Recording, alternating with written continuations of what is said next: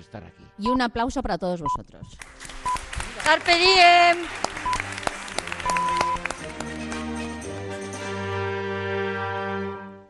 Son las 4 de la madrugada, las 3 en la comunidad canaria.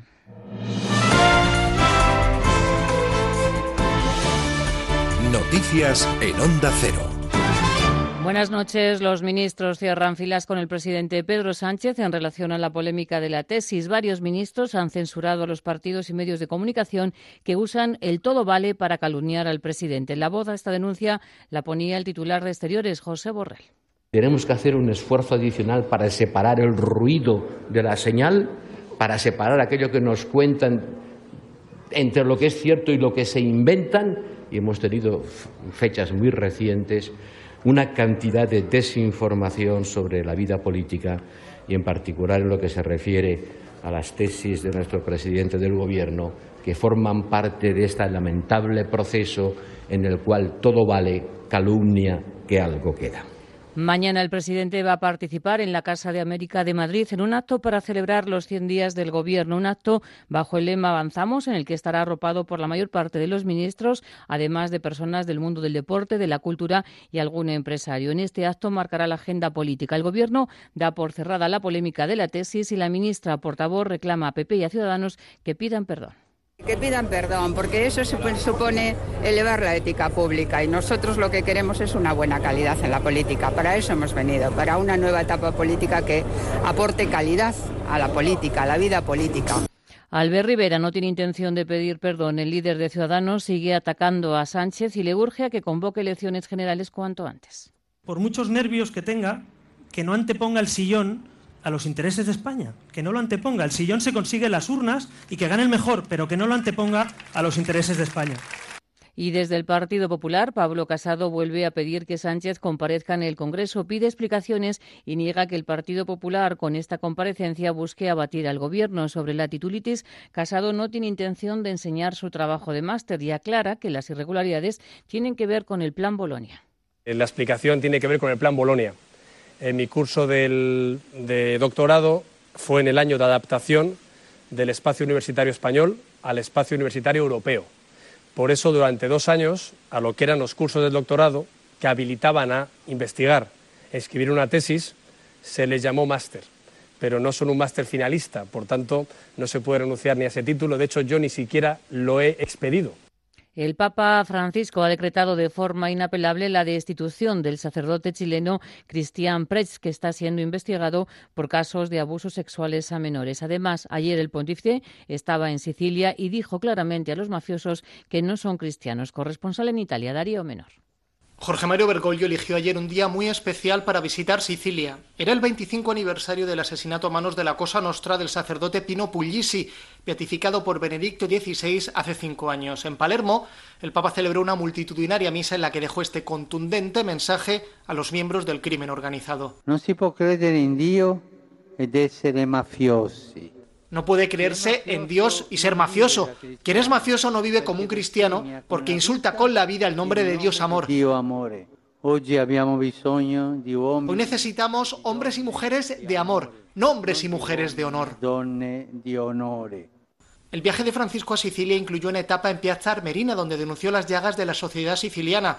En Palermo, el Papa visitó la parroquia donde fue asesinado el beato Puglisi, al que la mafia mató por ofrecer una alternativa de vida a los jóvenes que eran captados por el crimen organizado. El Real Madrid se deja dos puntos en San Mamés. Los de Lopetegui no han conseguido pasar del empate a uno ante el Athletic de Bilbao. El Barça ha vencido en Anoeta 1-2 ante la Real Sociedad. El Valencia ha empatado a cero ante el Betis y el Atlético de Madrid ha empatado a uno ante el Eibar. El tropiezo de los de Lopetegui deja al Barça como líder en solitario en la cuarta jornada. El entrenador Valverde decía que no se va muy preocupado de Anoeta, donde tuvo que remontar el partido. No me voy muy preocupado. Está claro que, la Real te puede meter dos o tres contraataques en un partido y tienes que intentar dominarlos. Y también está claro que tienen buenos jugadores. Parto de la base de que nosotros no vamos a venir aquí a Noeta y esto va a ser un, paseo triunfal porque nunca lo ha sido, ni para el Barça ni para ningún equipo, porque todo el mundo sufre aquí. Y también parto de la base que para venir aquí y cuando te pones marcador en contra cuesta mucho remontarlo. Entonces me voy un poquito preocupado, un poquito, pero, pero poco. Más noticias en Onda Cero cuando sean las 5 de la mañana, las 4 en la Comunidad Canaria y toda la información la actualizamos en ondacero.es. Síguenos por internet en ondacero.es.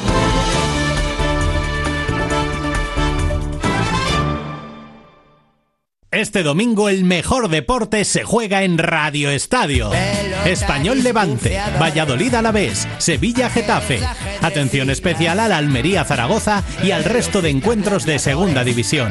Además, jornada final de la Vuelta Ciclista a España, Alcorcón Madrid y en Fórmula 1, Gran Premio de Singapur.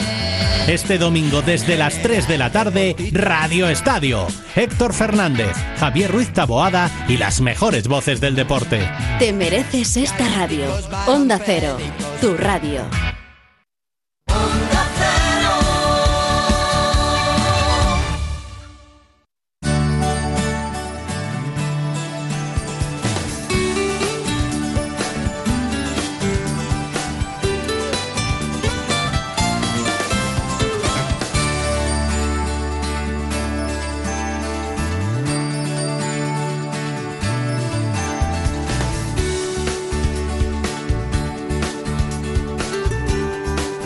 En buenas manos.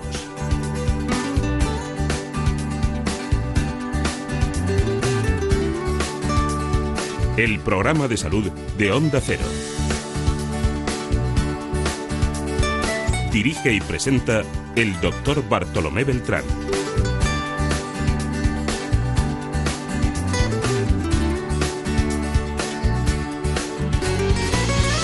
Hola, muy buenos días. Me alegro mucho de saludarles. A que estamos mejor en verano. Estoy seguro de que ustedes van a ser muy felices con este espacio. Conocimiento, información, opinión y, como no, salud. Con los mejores especialistas. Contenidos especiales del programa ¿Qué me pasa, doctor? que se emitirá dentro de una hora, concretamente en la sexta. Gracias a los compañeros de este espacio que cada año, en estas épocas, hacen un esfuerzo muy especial para llevarles a ustedes la información sanitaria. Hoy empezamos con la doctora María José Rivero. Le damos los buenos días porque vamos a hablar con ella de un síndrome muy especial, el síndrome de Prader-Willi. Y es que algunos niños tienen ese problema. En buenas manos.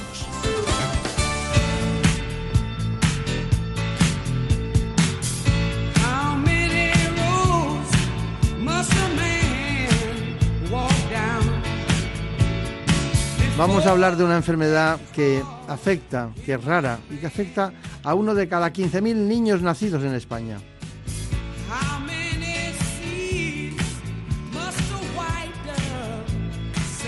Porque la salud no tiene por qué estar reñida con la música.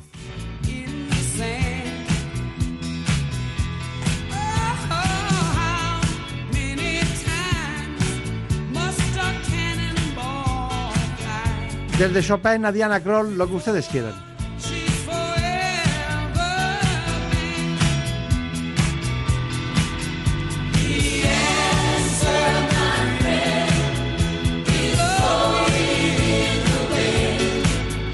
También nos acompaña la Aurora Rustarazu, que es la psicóloga de la Asociación Española del Síndrome de Prader-Willi.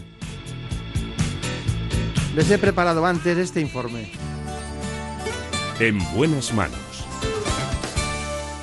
El síndrome de Prader-Willi es una enfermedad rara muy compleja que afecta a uno de cada 15.000 nacidos. Se trata de una alteración genética en el cromosoma 15, descrita a mediados del siglo XX y que afecta al hipotálamo, y por tanto muchas de las funciones que éste regula se ven perjudicadas. Sus signos y síntomas pueden variar según la persona e ir cambiando con el paso del tiempo. Si bien la mayoría tiene estatura baja y órganos sexuales poco desarrollados. El periodo neonatal y los dos primeros años de vida se caracterizan por una hipotonía grave y problemas de succión de glución, así como retraso psicomotor. Después, los principales problemas son la aparición de hiperfagia, con el consiguiente riesgo de obesidad, dificultades de aprendizaje y problemas conductuales. A pesar de que no tiene cura, el diagnóstico precoz, el abordaje multidisciplinar y el apoyo familiar consiguen grandes mejoras en la calidad de vida de los afectados. La doctora María José Rivero, ¿cómo se encuentra? Bien, muy bien. Usted trabaja en el hospital de Fuenlabrada. Sí, sí. La Comunidad de Madrid, un hospital limítrofe con la provincia de Toledo, ¿no? Sí. Y Aurora Rustarazu es la psicóloga de la Asociación Española, precisamente de este asunto, ¿no? que es, no es un tema menor, que siempre está muy entusiasmada con, con todos los aspectos y desborda incluso el ámbito de la psicología para interesarse básicamente por lo que es la persona en su conjunto y las familias. ¿no? Un trabajo Así es. muy familiar también. ¿no?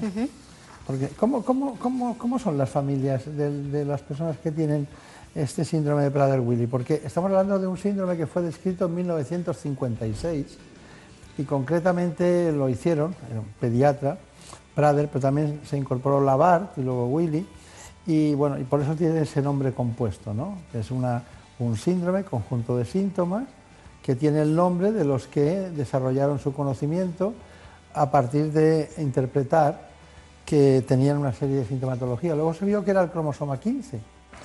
Y, bueno, me gustaría saber que, como es una enfermedad genética, no es tan frecuente como otras muchas, pero, pero el que la padece lo vive en intensidad en el marco de la familia. ¿Cómo son las familias de los que tienen Prader-Willi? La familia de las personas con Prader-Willi son básicamente luchadoras.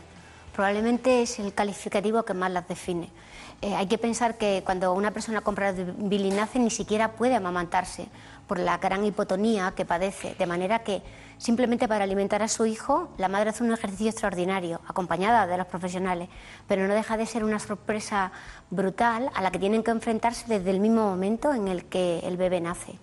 De manera que eso es lo que más son luchadores, positivos eh, y capaces de conseguir prácticamente todo lo que se proponen. Por eso han mejorado tanto las personas con síndrome de Prader-Willi.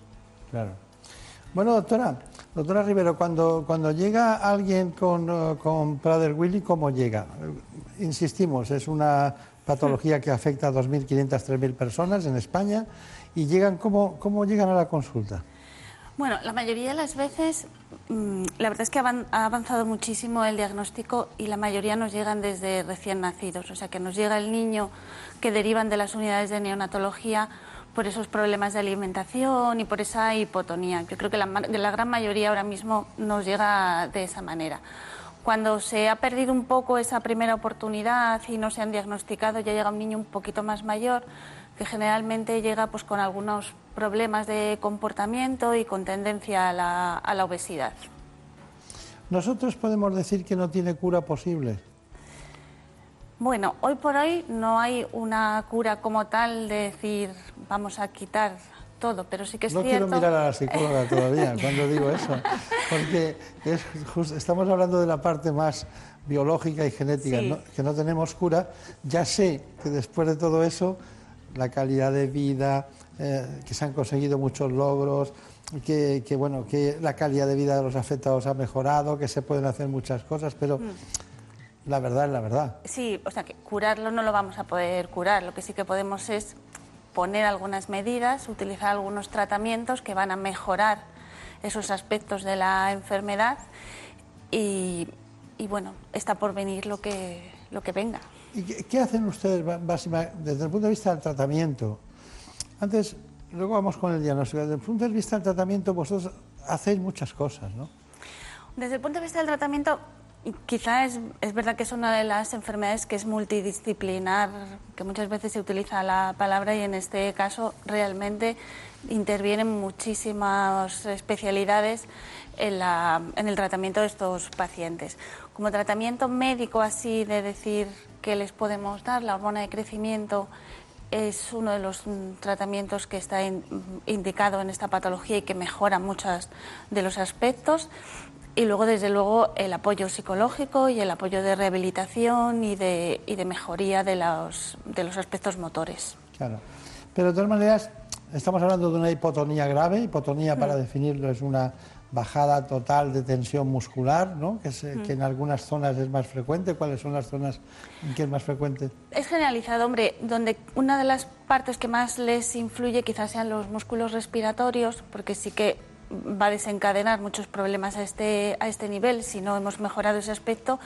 Y luego también problemas pues musculares a nivel de la musculatura general, o sea que a veces les cuesta más eh, moverse y les cuesta más mm, llevar una Y, y vida. lo, y lo que es la succión y deglución es, eh, es un asunto, otro asunto Ese es un problema que les afecta mucho, sobre todo en los primeros meses de, de vida. Como decía Aurora, son niños que durante los primeros meses eh, les cuesta muchísimo trabajo poder comer. Incluso muchos se tienen que ir a casa con una sonda y con alimentación por sonda.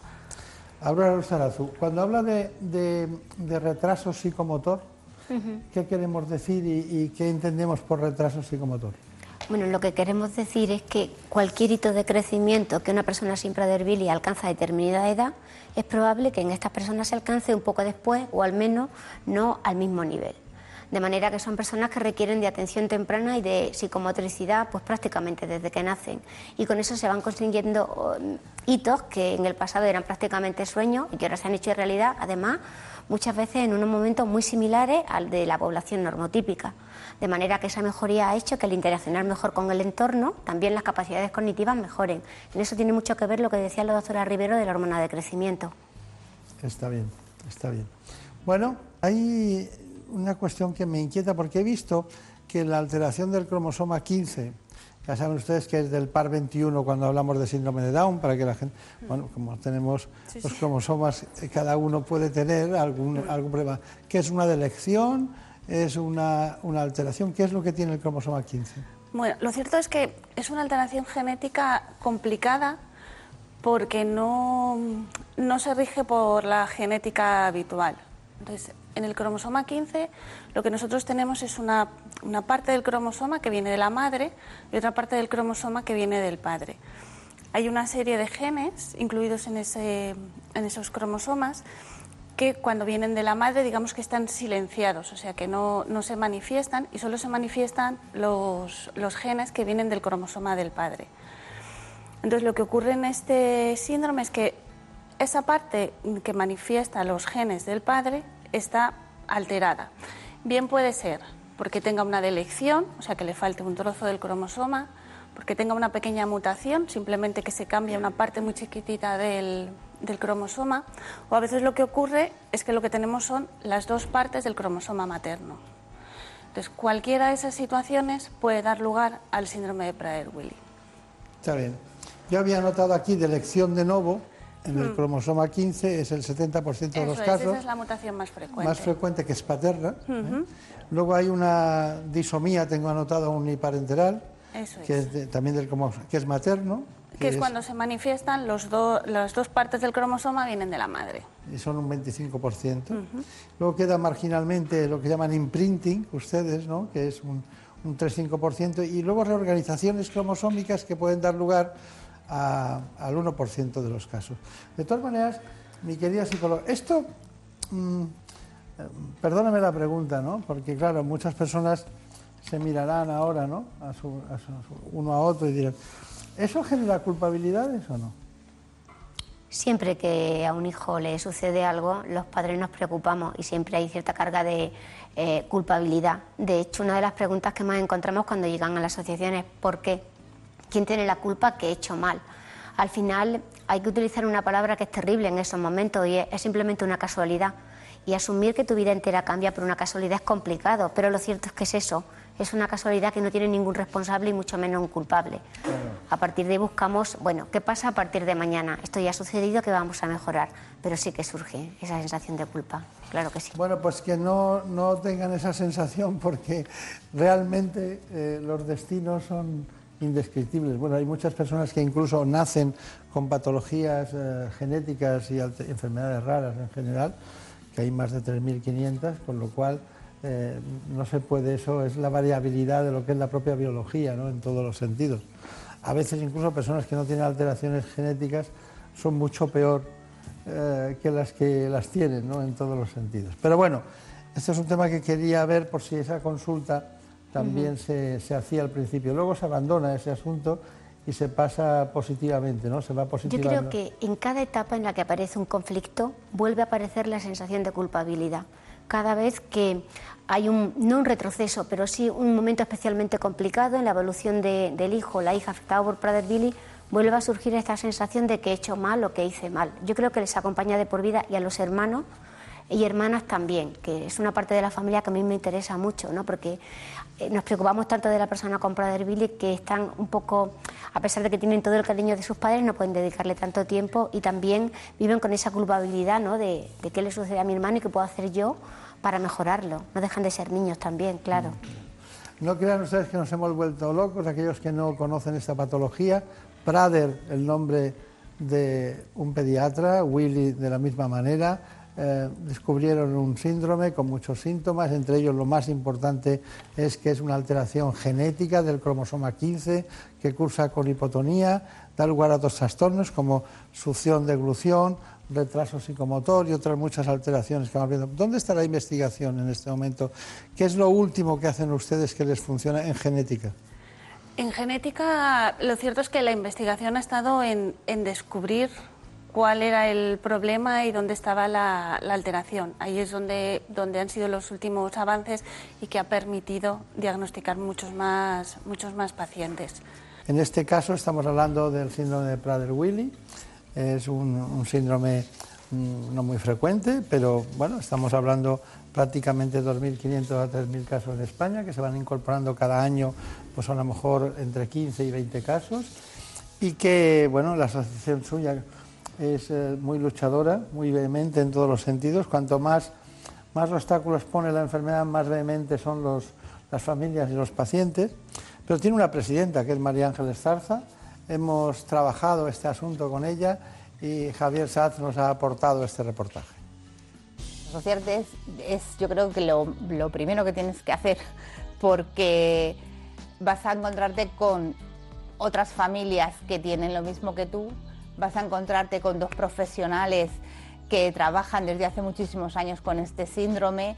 Nuestra trabajadora social María y nuestra psicóloga Aurora son dos personas que se desviven por esta enfermedad, que están pendientes de los padres y de los chavales en todo momento y que conocen perfectamente el síndrome y qué es lo que va a ir pasando no siempre todas las cosas van a pasar, porque bueno, pues a veces que cada niño luego es un mundo, indudablemente, y va a depender de muchas cosas, pero tenemos, tenemos unos ítems que sabemos que van a llegar. Entonces, la información temprana de todo lo que va a ir pasando puede hacer que si las familias siguen las, los consejos que les van a dar desde la asociación, la calidad de los chavales al día de mañana siempre va a ser mejor. Desde que nacen tienes que estar trabajando con ellos. Por ejemplo, eh, tienen que hacer fisioterapia nada más nacer porque nacen con una hipotonía muy importante, no se pueden mover. O sea, cuando ellos nacen, aparte de no moverse, o sea, no son capaces de succionar, eh, ni siquiera de llorar muchas veces porque no tienen el tono muscular. Entonces, desde que son prácticamente bebés, tienen que estar haciendo fisioterapia. Tienen problemas con el lenguaje, con lo cual eh, tienen que hacer logopedia también prácticamente desde el principio tienen que hacer deporte porque ellos todo lo que comen se les va a grasa en vez de a músculo como a nosotros, con lo cual necesitamos que las minusvalías sean reconocidas como mínimo el 65% que no lo están haciendo. En el tema de la dependencia, igual, tenemos algunos chicos que sí les han dado la dependencia, pero otros la dependencia no llega al grado, al grado 3 o al grado 2, que es realmente lo que ellos necesitan, un grado 3 bueno, pues que es una enfermedad complicada y dura, pero que luego son unas personas maravillosas y estupendas que nos van a dar muchas veces muchísimo más de lo que, de lo que nos podemos imaginar. Hay veces que hay veces que te da tanto que dices, bueno, por la mañana mm, te levantas y vienen a besarte y abrazarte y con eso te dan toda la fuerza y toda la energía para pasar el resto del día que seguramente sea un día complicado con ellos. Seguramente sea un día complicado. Seguro que es eh, complicado, que hace falta por ello asociaciones como la que ella misma, María Ángeles Zarza, dirige. ¿no?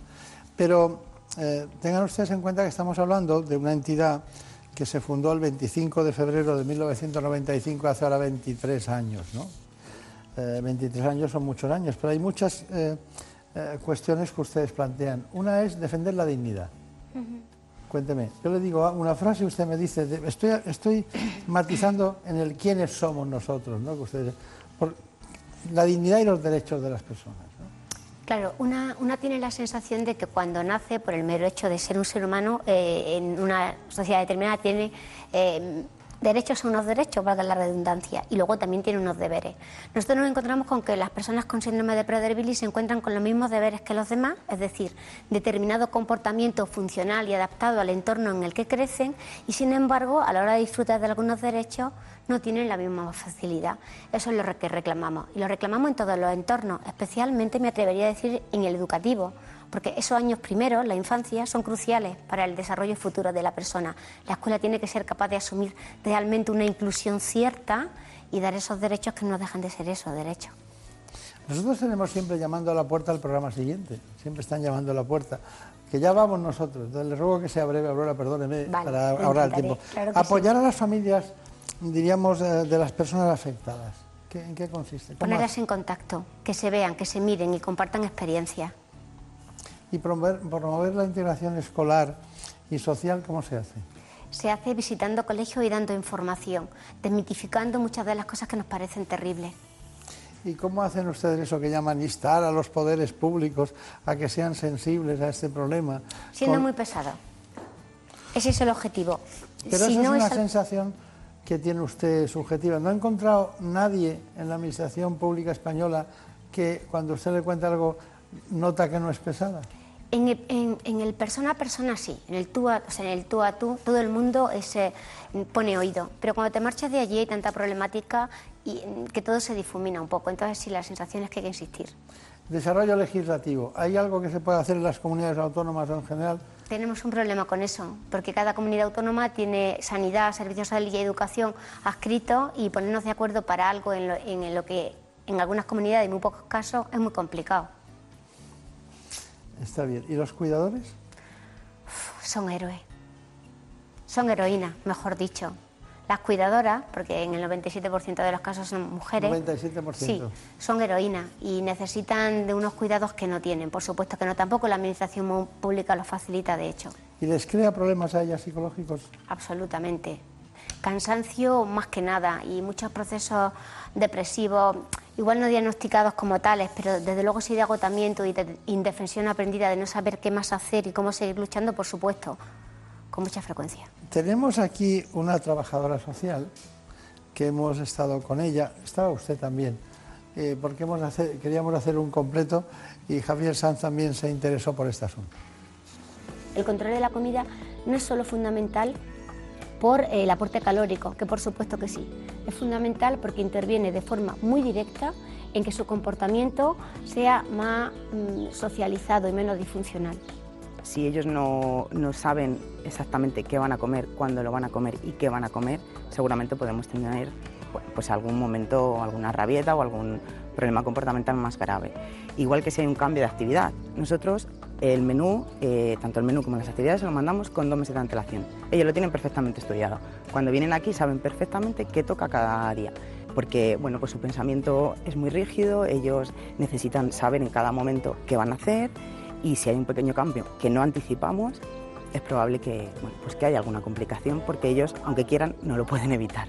Nosotros a los padres les pedimos que cuando son pequeños introduzcan en la vida de sus hijos todos los cambios posibles, precisamente porque es cuando el cerebro es más flexible, por decirlo de alguna manera, en todos los seres humanos, de forma que esa inflexibilidad que en el futuro aparece sea mínima o aparezca un poquito más tarde. Es verdad que ahí será el propio niño, la propia niña la que nos diga hasta qué punto puede llegar. Pero cuando van siendo mayores, esa inflexibilidad se hace presente, de forma que a los padres los invitamos a que prevengan cualquier tipo de alteración. La información es positiva, pero sobre todo es el acompañamiento y el apoyo. No obstante, yo quiero decir, porque necesito decirlo, que las familias con hijos con Prader-Willi son extraordinarias y las madres, y las reivindico además como cuidadoras principales, son auténticas heroínas. Mujeres que nunca se rinden, mujeres que a nosotros mismos, los profesionales, nos animan y mujeres que están siempre al pie del cañón y rebosando amor. Entonces, eh, es verdad que las apoyamos, pero es que es algo mutuo, porque son extraordinarias. Y los hermanos y las hermanas para mí son el modelo de ser humano que todos tendríamos que ser en el futuro. Yo aprendo mucho de ellos y procuro reunirme con ellos a menudo. Es otra cosa que hacemos en la asociación, trabajar con hermanos y hermanas, porque tienen un conocimiento tan sutil del síndrome y de las características de estos chicos que nos aportan un montón de información a los profesionales. Entonces, esa primera parte creo que es un proceso muy personal, que cada padre, cada madre lleva de una manera, que requiere de un tiempo que varía en cada persona, pero que requieren de la compañía de su propia familia y desde luego de otras personas que han atravesado ya ese camino y, saben cuáles son los baches. Está bien, ha quedado todo muy clarito, ¿eh? Nuestra psicóloga de la asociación. Bueno, una, una mujer que dedica prácticamente su vida a este asunto con mucha ilusión. Es la primera vez que está en un, en un plato de televisión. Sí, ya lo creo. Estoy encantada, ¿eh? Eso es noticia. ¿Eh? Con, el tiempo que lleva la enfermedad, ¿eh? Ya lo creo, ya lo creo que es noticia, ¿no? Y, hace referencia a lo que hablábamos de derechos y deberes un poco, ¿verdad? Claro. Ahora la Ustarazu. Eh, bueno, hay una. La doctora Rivera nos tiene que contar una cosa ya para acabar el programa, estamos acabando. Hay una sensación constante de hambre. ¿eh? Mm. No son obesos, pero hay una sensación constante de hambre. Entonces, bueno, aparte de que tengan hipotonía, hipogonadismo, una cierta obesidad, ¿por qué cambió la hormona del crecimiento el proceso de esta, enfermedad? Bueno, lo ha cambiado en, bastantes aspectos. Lo cierto es que en un principio, nada más que se. De hecho, la Asociación Americana lo tiene aprobado el tratamiento con hormona de crecimiento solo para mejorar la talla, porque son pacientes que en un porcentaje muy importante van a tener talla baja de adultos. Sin embargo, eh, la, Agencia Europea del Medicamento, ya cuando se aprobó el tratamiento con hormona de crecimiento, ya lo aprobó también para mejorar la relación eh, músculo y, grasa, o sea, para mejorar el índice de masa corporal, es algo que nos preocupa tanto a, todos, y mm, favorecer que esa obesidad que desarrollan estos pacientes, en, algunos casos, no en, todos, se beneficie. Y además a posteriori lo que se ha visto es que mejora mucho el tono muscular, con lo cual mucho de estas mm, eh, hipotonía que tienen, de estas dificultades que tienen en el desarrollo muscular y que les condiciona tanto la vida posteriormente, resulta que mejora. Con lo cual eso es mucho más importante que el mejorar la, talla. Y es más, también se ha visto que tiene eh, beneficios a nivel cognitivo. Está bien. Está bien, que hemos, hablado poco del nivel cognitivo, nos, ha importado más ir por otros derroteros. Bueno, ¿alguna conclusión muy rápida y muy concreta, muy clara? Si nos hacen hueco, lo ocupamos y sabemos ocuparlo bien. Las administraciones, los centros educativos tienen que dejarnos ese espacio para seguir mejorando y creciendo como lo hemos hecho en estos últimos años. Y estoy segura de que vamos a mejor. Pues aquí tienen un hueco, lo han ocupado y lo han ocupado muy bien. Muchísimas gracias a las dos, pero permítanme una cosa que a mí me gusta mucho recordar. 1956, los suizos Andrea Prader, que nació en el 19 y murió en 2001, estamos hablando de 1919, pediatra y endocrinólogo.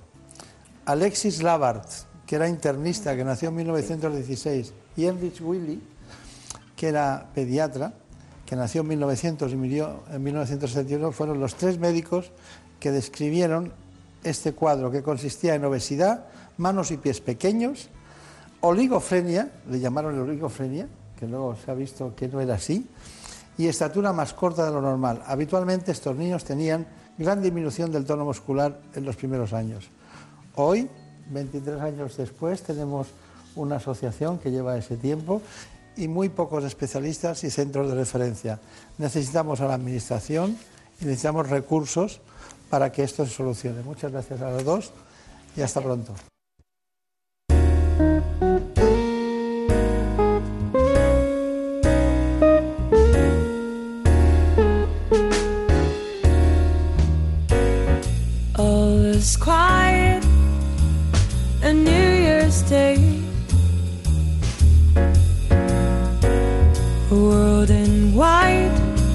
No abandonamos a los más pequeños en esta mañana en la que queremos hablar también de aquellas cuestiones básicas y fundamentales que alertan a los padres. Sí, quizás esta noche o cualquiera, pero tienen fiebre, vómitos, diarreas, algunos mocos, alergias, manchas en la piel, o aquella frase de que el niño no me come. Lo hacemos con un pediatra, experto en vacunas del Hospital General de Villalba, concretamente del Grupo Quirón Salud, el doctor Roy Piñeiro. Vamos a hablar de los más pequeños de la casa. El doctor Roy Piñeiro enseguida tiene la palabra, pero antes les propongo este informe. En buenas manos. Con frecuencia los padres tienen ciertas inquietudes y preocupaciones sobre la salud de sus hijos. En la infancia algunos síntomas son propios y característicos de una enfermedad, mientras que otros signos y señales, como el llanto excesivo, no son tan fiables. El motivo más frecuente de consulta es la fiebre, cuando la temperatura corporal es superior a 37 grados. Entre los problemas respiratorios están la obstrucción nasal por la mucosidad, muy frecuente en los primeros años de vida debido principalmente al catarro o resfriado común. Otros problemas pueden ser la tos o las temidas otitis y conjuntivitis. Y entre los trastornos digestivos, los más habituales son la regurgitación y los cólicos del lactante durante los primeros meses, los vómitos, el estreñimiento, las diarreas y el dolor abdominal. También son comunes distintas alteraciones de la piel como la dermatitis atópica, la costra láctea o el exantema súbito, una infección producida por un virus de la familia de los herpes. Aquí está con nosotros uno de los grandes especialistas españoles en la Comunidad de Madrid. Me refiero en este caso al doctor Roy Piñero Pérez, que es especialista en pediatría, lógicamente, pero es jefe del servicio del Hospital General de Villalba. Bueno, ¿qué tal va todo? Van cambiando las cosas, ¿no? Pues eh, van cambiando, efectivamente. Sí, sí, la pediatría que, vamos, los pediatras que me atendieron a mí no tienen mucho que ver con los pediatras actuales. Está bien. Con usted es muy fácil, una pregunta abierta y enseguida la deja llena de contenido, ¿no? Eso es un... Bueno, pero han pasado muchos años, ¿no? Bueno, mm, en mi caso 39. O sea que... Eh, yo, como sabe, conocí a su padre sí, sí, y trabajamos juntos. Eh, es cierto que, que, las cosas han cambiado, pero en la pediatría da la sensación de que seguimos con las mismas filias y las mismas fobias. Bueno, hay, hay varias, varias fobias. ¿no? Eh, una clásica es, el miedo ¿no? eh, desmedido a la fiebre, que, por ejemplo, sigue siendo el motivo de consulta número uno ¿no? en, en pediatría. Y, bueno, pues los padres muchas veces se olvidan de, cómo está el niño realmente, de si está contento, está triste, solamente ven un valor de, temperatura que está por encima de 38, si está en 39 la alerta es mayor, si es 40 ya es un, es un drama y realmente muchas veces nos olvidamos de ver al, chiquitín, ¿no? si, si realmente está afectado es cuando le va a venir bien administrar un antitérmico y si realmente no está afectado, lo que tenemos que pensar es si realmente es necesario tratar esa fiebre, porque realmente no es necesario y hay que explicar a las familias que esa temperatura que se está elevando lo que hace es ayudar al organismo a que se defienda frente a esa infección. Ese, ese virus, esa bacteria se reproduce mucho más despacio cuando la temperatura está elevada, por tanto, si el niño no se encuentra mal, con un antitérmico no vamos a conseguir nada beneficioso para, para el niño. Es muy curioso, ¿cómo se explica eso a los padres? ¿no? Eh, porque además, eh, en cuanto a infecciones, más del 90% de las infecciones que padecen los niños son virales, ¿no? ¿Y en cuántos de esos casos? Porque tengo aquí un dato, me ha llamado mucho la atención, en cerca del 30% los niños consumen antibióticos de distinto tipo sin que lo haya indicado el médico. Sí, si queda el producto en casa, pues algunas familias deciden administrarlo directamente, que en teoría en la farmacia sin una prescripción adecuada pues no podrían conseguir el, el, antibiótico. Sí que es cierto que además el consumo es mucho mayor que en otros países. No vamos a echar toda la culpa a los padres, que es lo fácil. También muchos médicos prescriben en exceso cuando realmente no es necesario, ¿no? Pero siempre en España tenemos el asunto este de y si es una infección bacteriana y yo no lo he tratado con antibióticos a tiempo. Bueno, Pero ¿cómo pues se hace ese planteamiento y si? Eh, deme un razonamiento para que todo el mundo nos lo acepte, nos lo compre, ¿no? Sí. en el sentido así más populista. Eh, ¿Por qué no tenemos que dar antibióticos en un niño que tiene fiebre? Bueno, los antibióticos son unas herramientas que ha costado mucho desarrollarlas y diseñarlas y no se prevé que se generen nuevos antibióticos muy poquitos en los próximos 20 años. Entonces, si abusamos de los antibióticos, las bacterias se hacen resistentes porque están acostumbradas a vivir en un ambiente de mucho antibiótico, ellas quieren vivir al igual que nosotros y entonces empiezan a generar resistencias y por tanto esos antibióticos luego no serán efectivos. Si no lo cuidamos nosotros y la población no entiende este mensaje, pues al final habrá superbacterias resistentes a todos los antibióticos y volveremos a la era preantibiótica donde no será posible tratar una infección.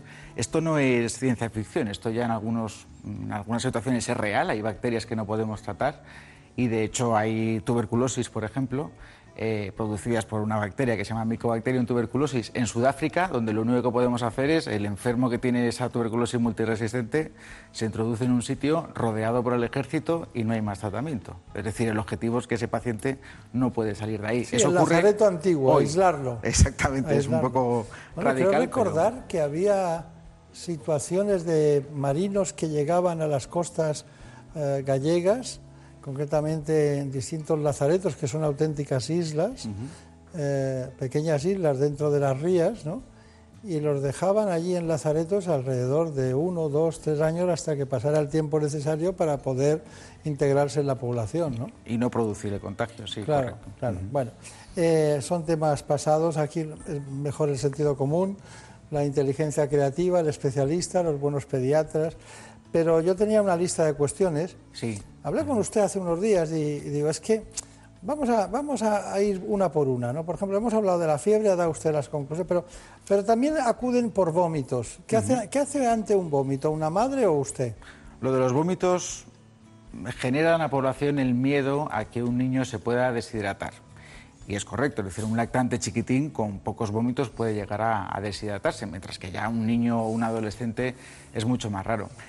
Eso que es correcto nos lleva a continuación a un error, y es que para que el niño no se deshidrate, nada más vomitar, es importante hidratarle bien y darle líquidos, lo cual eso es un contrasentido, porque un estómago que acaba de vomitar es como un volcán en erupción, y si nosotros le damos líquido justo después de vomitar, pues lo que va a hacer el niño es volver a vomitar.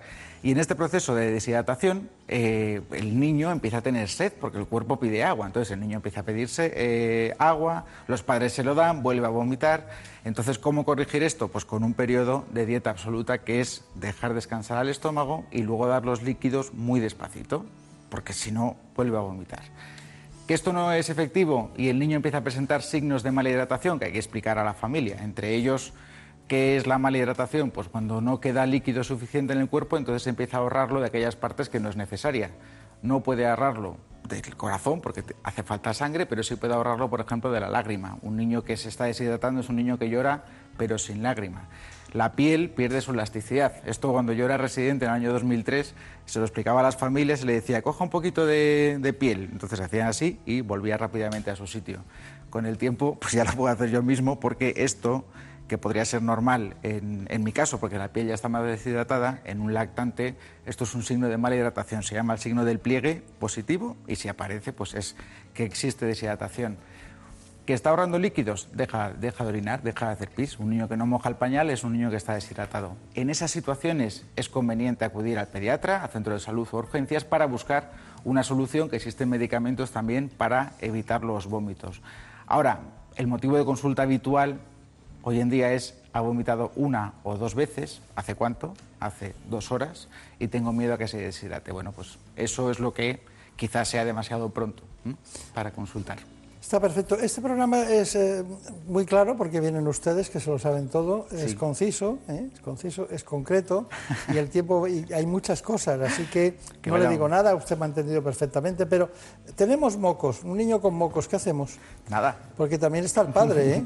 He dicho antes la madre, también está el padre. Sí, sí, a los dos. A ver, los mocos empiezan en octubre, terminan en mayo, forman parte de la difícil tarea de ser un niño, un lactante y son necesarios porque además son lo que permiten que el aire que respiramos cuando está frío pues no llegue a cero grados a nuestros pulmones, sino que se vaya calentando y además evita que entren microorganismos. Entonces, es verdad que en invierno con los cuadros catarrales son más abundantes y bueno, pues con suero, eh, sobre todo antes de las tomas, hay que intentar retirarlos para que el niño pueda respirar bien, pero eliminarlos del todo es imposible.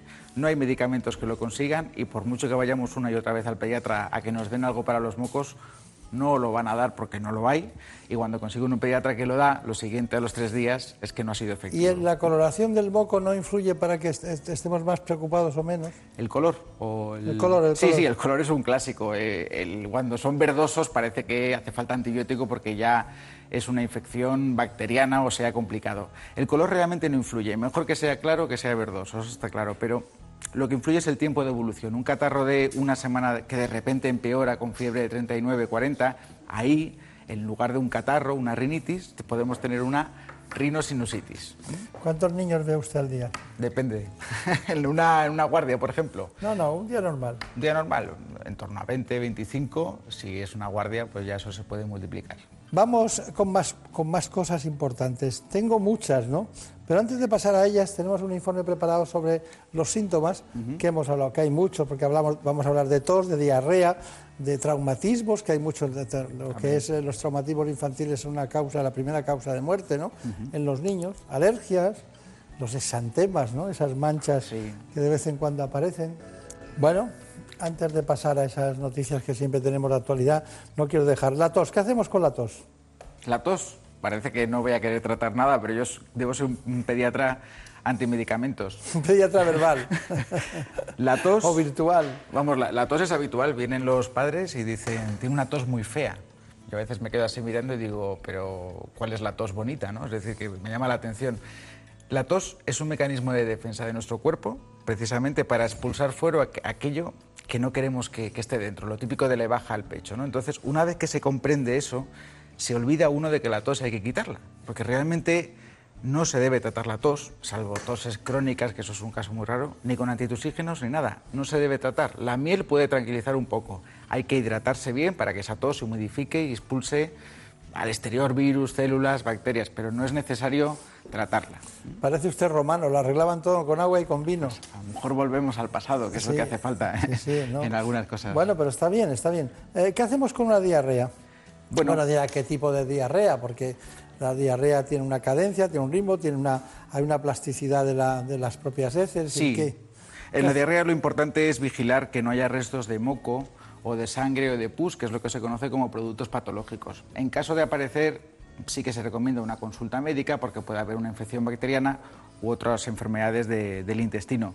Si no ocurre esto, mm, lo que tenemos que hacer con la diarrea es recuperar esas pérdidas de líquidos por vía oral. El problema es cuando se juntan vómitos y diarrea en el mismo momento, entonces el riesgo de deshidratación que hablábamos antes pues aumenta. Pero tampoco hace falta nada en particular. La diarrea, hay un medicamento clásico, que no voy a decir el, el nombre, pero que se utiliza muchas veces por los adultos para cortar la diarrea en seco. Eso es porque los adultos tienen que trabajar tienen que viajar o tienen que coger un avión y no van a dejar de hacerlo por una diarrea.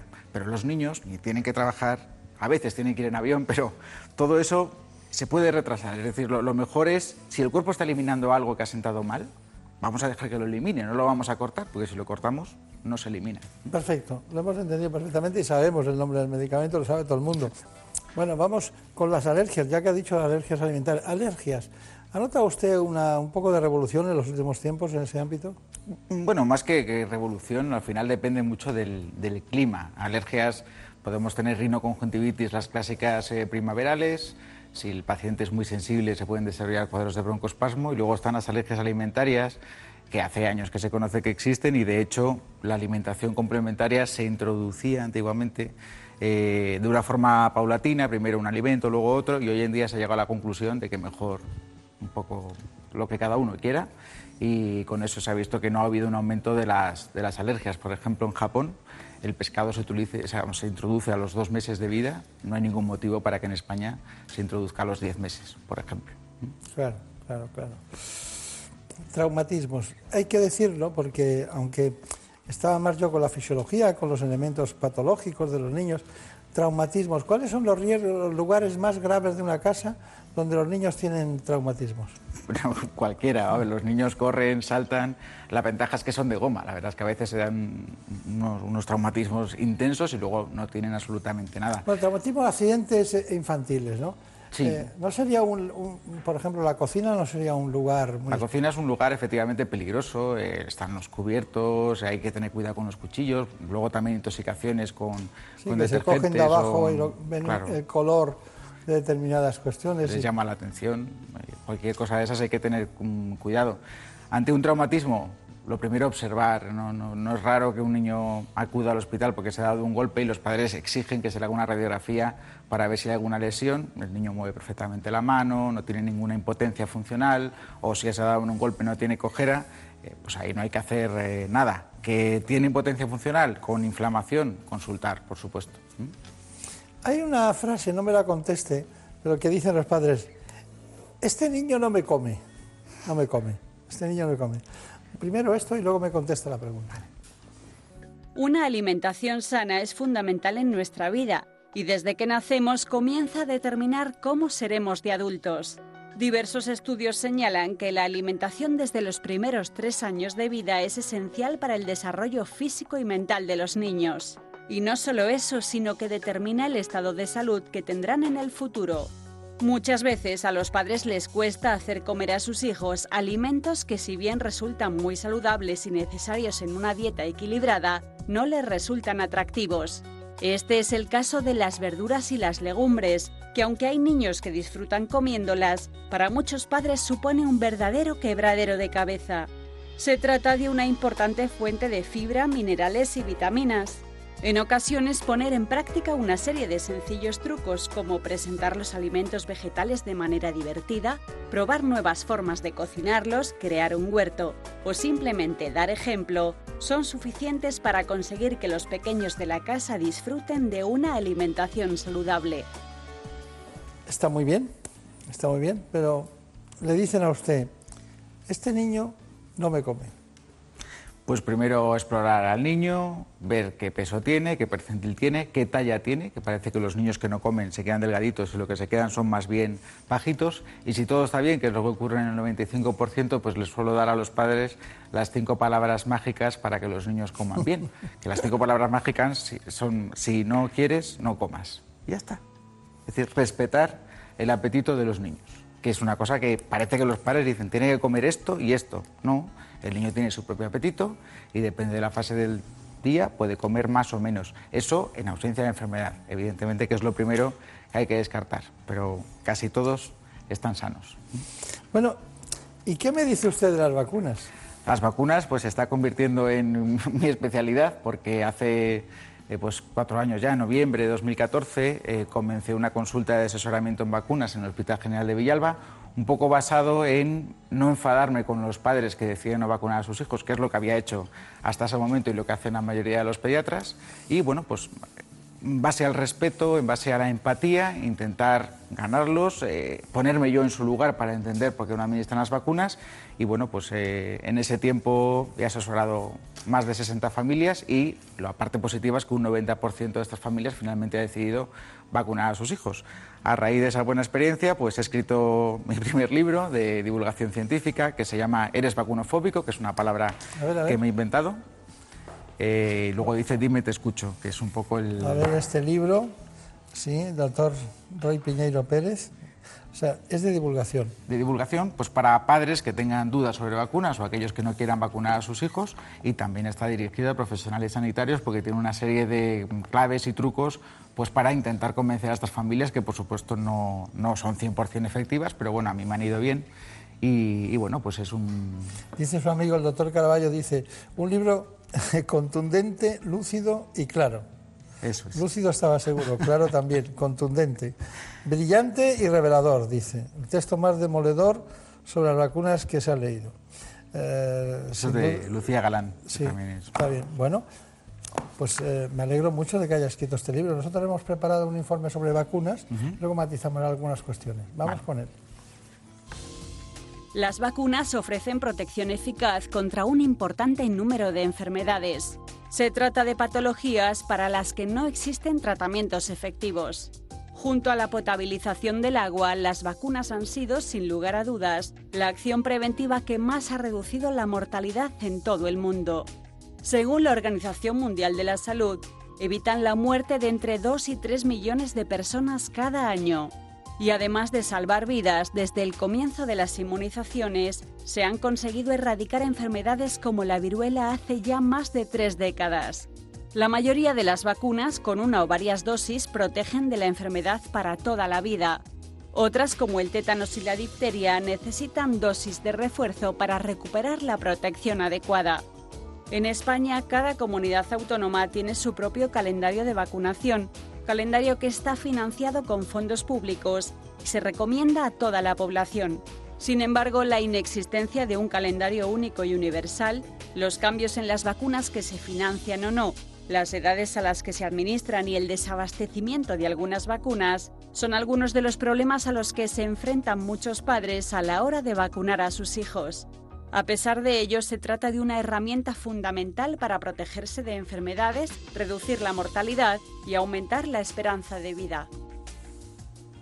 Bueno, está todo dicho sobre vacunas, pero quiere añadir alguna cuestión especial, porque empezaron las vacunas a ver calendario en 1975. Sí, sí. Ha llovido mucho, pero ¿tenemos el mismo calendario vacunal ya en todas las comunidades autónomas? Casi, casi. Después de muchos años de lucha parece que hay un calendario común que es necesario porque lo que no puede ser es que un niño que nazca en Cataluña tenga unas vacunas y uno que nace en Extremadura tenga otras. ¿no? Eso es un, no tiene ningún sentido muchos años de lucha del Comité Asesor de Vacunas y al final pues estamos ya casi, casi consiguiendo que sea igual para toda España.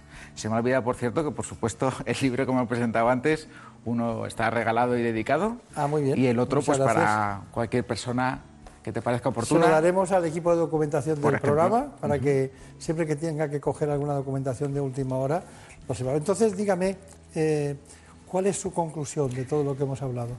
Bueno, con respecto al tema de las vacunas, mi conclusión es que a los padres que deciden no vacunar tenemos que respetarlos y tenemos que hablar con ellos. Mm, creo que obligar a vacunar no es la solución y que a través de la empatía y, convencer a estas familias vamos a conseguir que muchos no vacunados se vacunen y no obviar el problema en España que parece que tenemos unas tasas de vacunación muy altas, que las tenemos, pero si vemos hacia Francia vemos hacia Italia, el número de niños sin vacunar es alarmante. Estaba en torno a un 30, un 20%, y eso es muchísima población. Claro. De todas maneras, aquí dice, en su libro dice, ¿las vacunas son obligatorias? Dígame, ¿cierto o falso? Aquí en España, falso. Falso.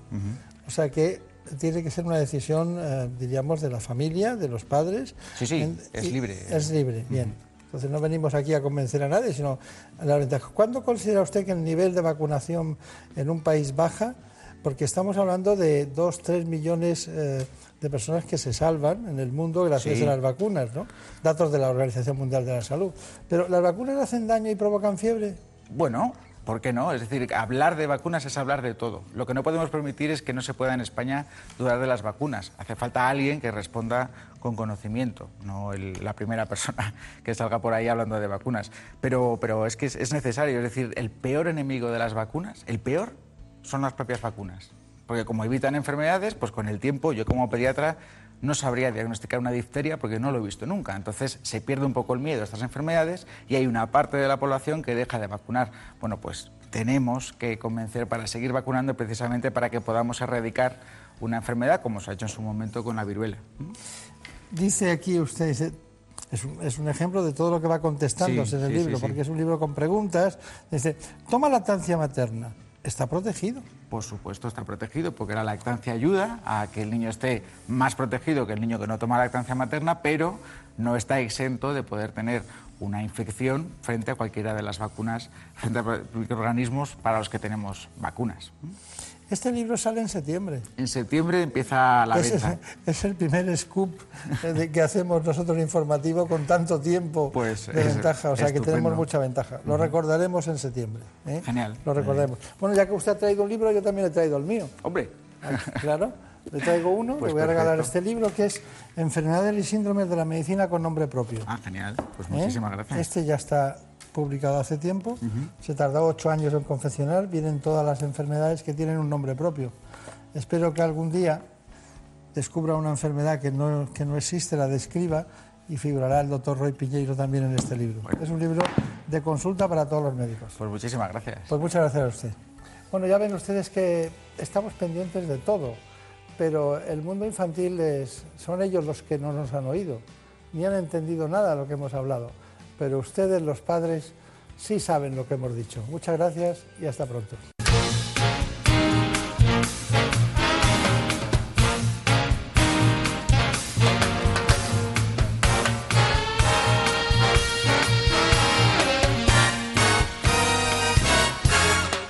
En el mundo del arte, del audiovisual, se pueden hacer muchas cosas bien, regular o incluso mal. Es muy difícil en esta casa encontrar a gente que haga las cosas mal, porque nos damos cuenta todos los demás.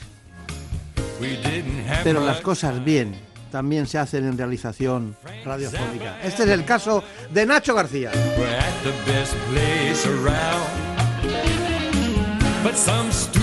Porque él hoy se va a hacer notar.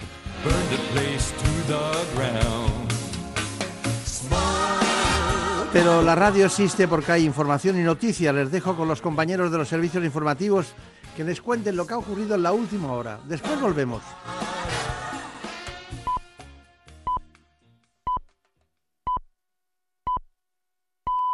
Son las 5 de la mañana, las 4 en la comunidad canaria.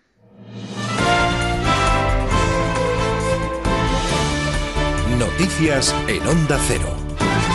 ¿Qué tal? Buenos días. La mezquita de Córdoba no es propiedad de la Iglesia. El informe de la Comisión de Expertos encargado por el Ayuntamiento de la ciudad defiende que el templo nunca fue propiedad de la Iglesia y plantea recurrir al Tribunal Constitucional la inmatriculación del monumento que se llevó a cabo en el año 2006. El Cabildo de la Catedral ha hecho un comunicado en el que afirma, sin embargo, que el conjunto monumental es propiedad de la Iglesia desde el año 1236. Federico Mayor Zaragoza es uno de los firmantes del documento.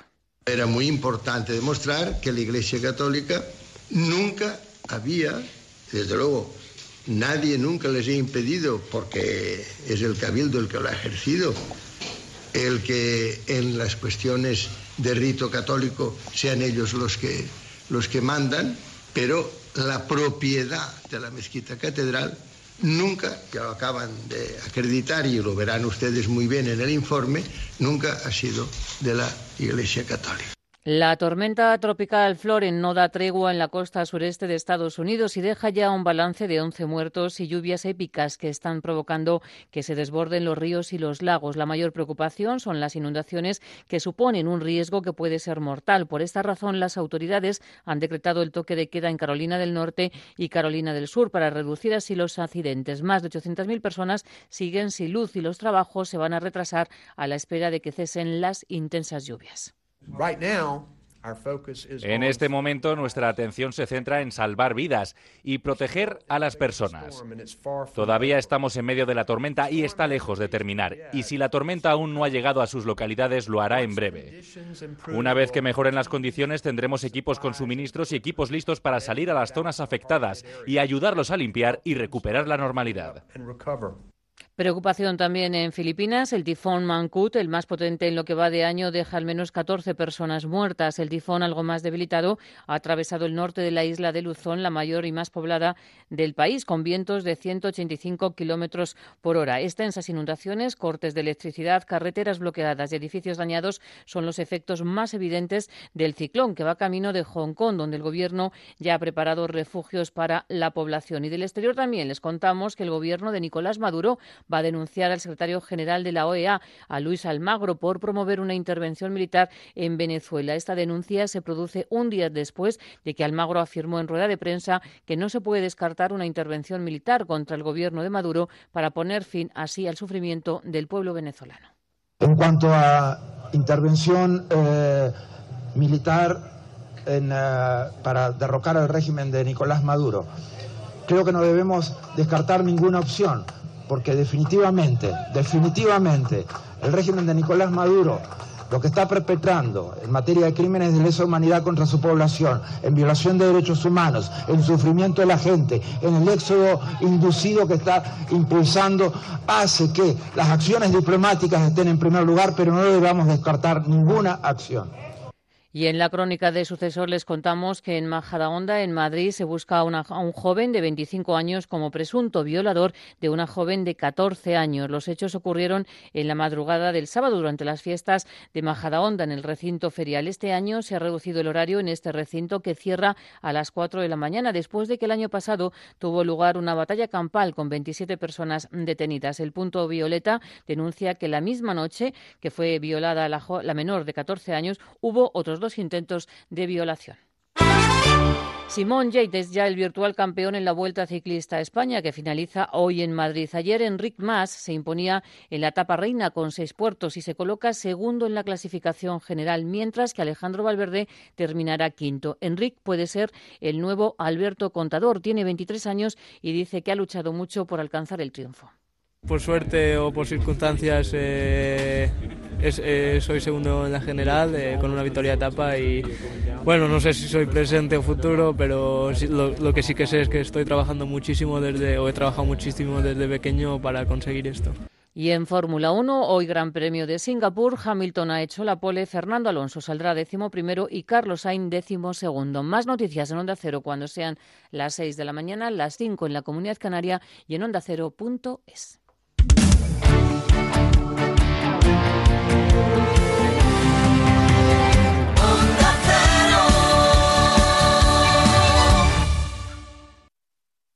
Las mascotas, los de la sabana, los del mar o los de la selva. Todo sobre el mundo animal en Como el perro y el gato. Pueden ser a rayas de color marrón o moteadas, colores que les permite mimetizarse con el entorno. Un día en Cartagena por la acera había un pajarito que estaba piando. Intenté cogerlo sin hacerle daño, se me puso en la mano y lo llevé a un árbol. Después me lavé las manos, claro. Bueno, pues nada, quería saber un poco vuestro consejo. En principio la automedicación, aunque sea en el caso del perro, no es lo más adecuado, salvo anécdotas y mucha diversión en Como el perro y el gato, con Carlos Rodríguez, los sábados a las 3 de la tarde y los domingos a las 2 y media.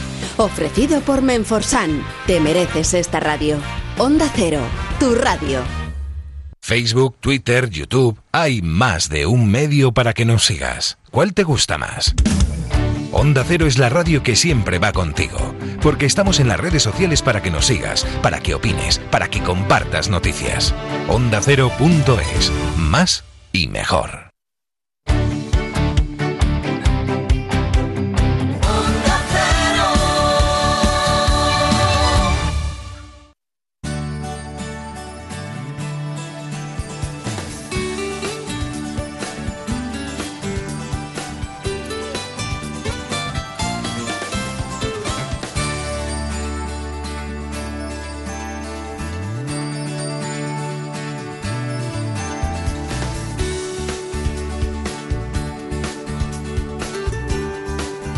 En buenas manos.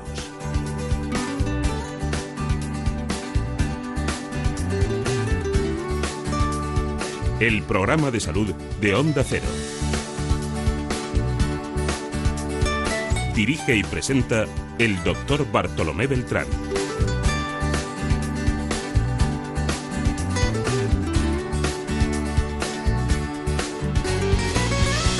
Seguimos adelante en este espacio en el que estamos hablando de salud, ya lo saben ustedes, en buenas manos.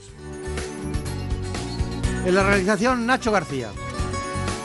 Se nota, ¿verdad? No se nota, pero está siempre Marta López Llorente. Es nuestra productora ejecutiva. Vestida hoy como la Juventus. Porque hay mal que por bien no venga.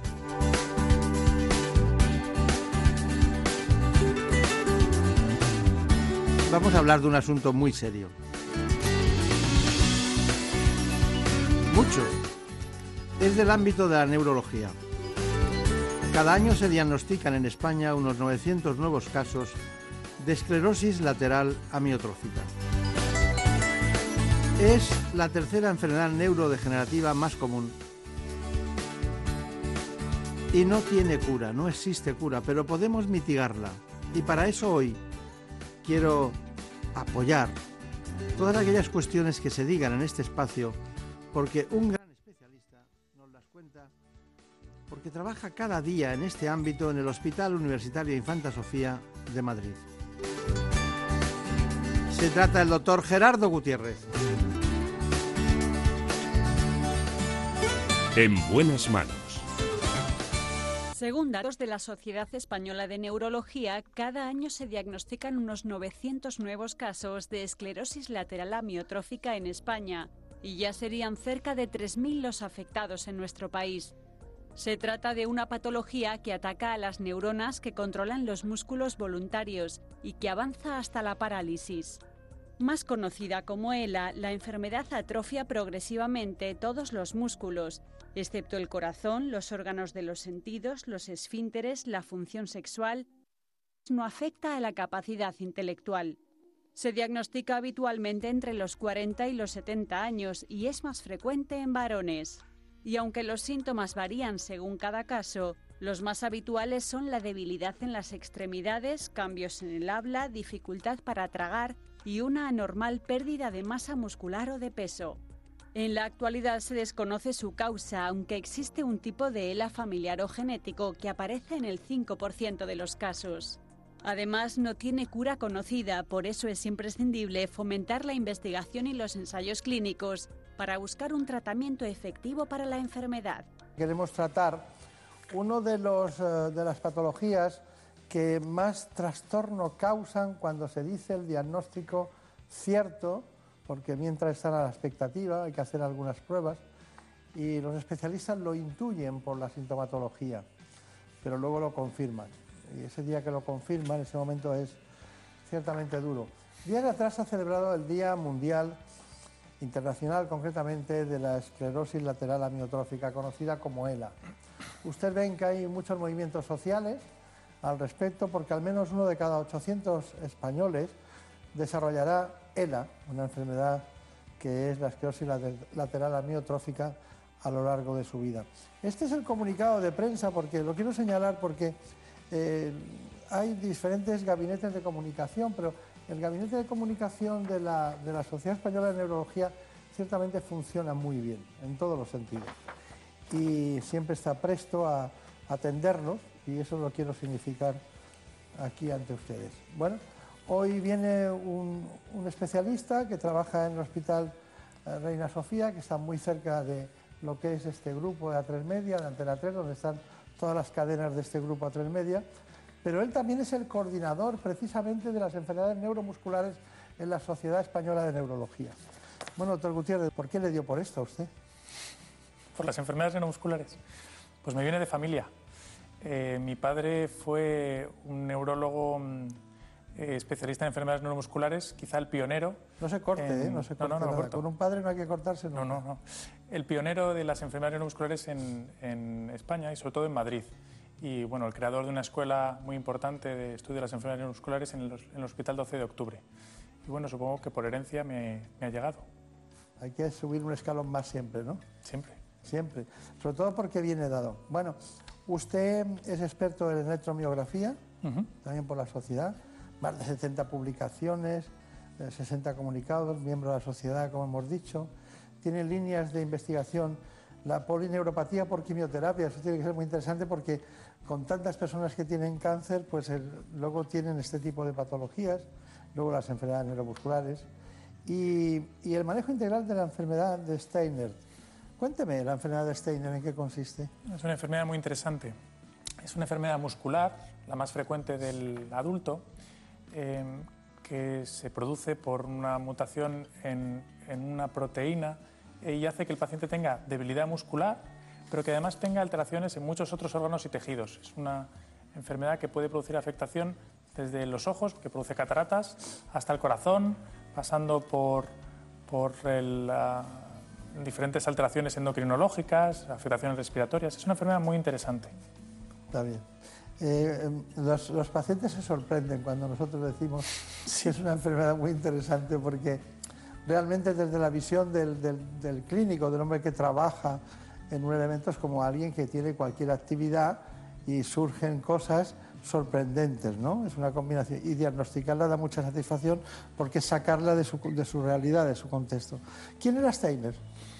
Pues Steiner fue un médico alemán que fue el que describió la, enfermedad en, principios del siglo, del siglo XX y, describió los síntomas cardinales de la enfermedad. También se llama distrofia miotónica y es una enfermedad que tiene esa característica que es la miotonía que hace que los pacientes les cueste relajarse después de hacer una contracción voluntaria, especialmente en los músculos de, de las manos.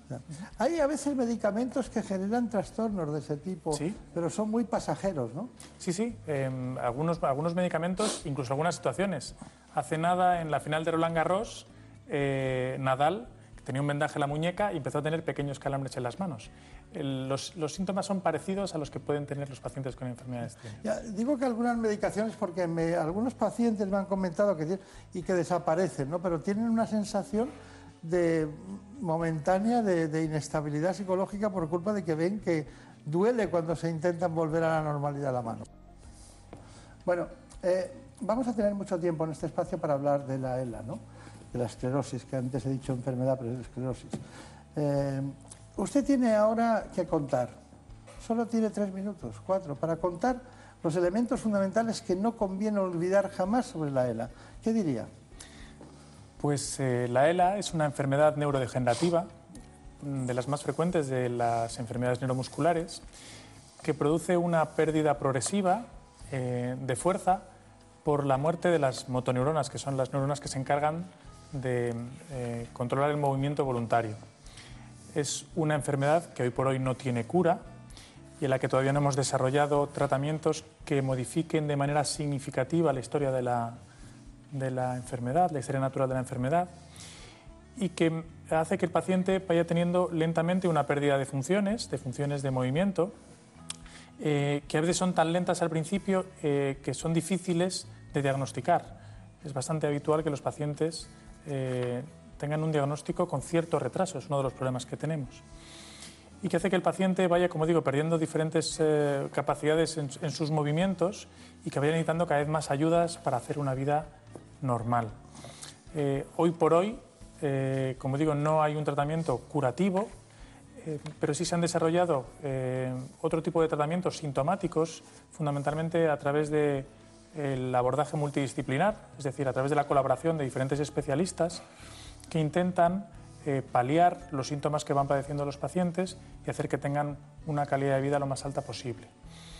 Eh, existen formas eh, hereditarias que son poco frecuentes, más o menos una de cada 20, una cosa así, eh, que pueden ser transmisibles, pero todavía queda mucho, mucho por, por estudiar.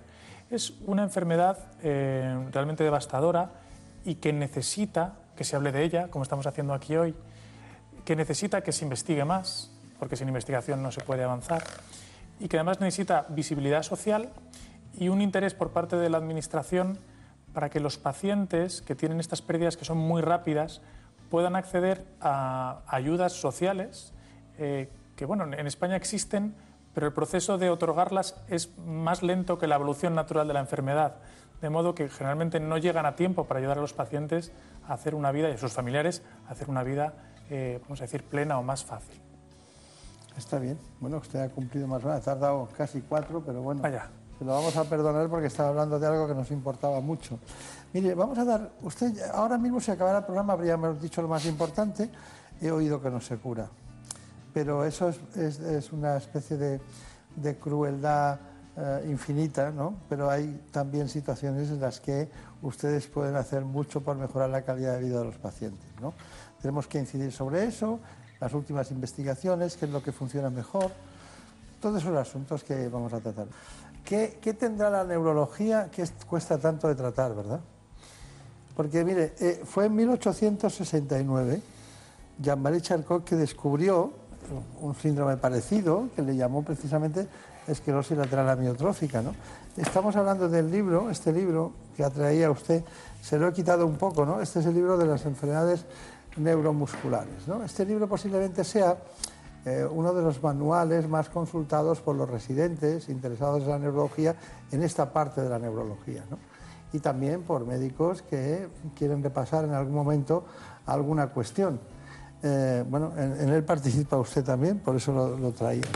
Me he ido a la página 147, esclerosis lateral amiotrófica, y claro, cuando empiezan con Charcot, acabamos siempre en eso. No tiene cura, ¿sabes? Ese tipo de cuestiones que son tan duras. ¿no?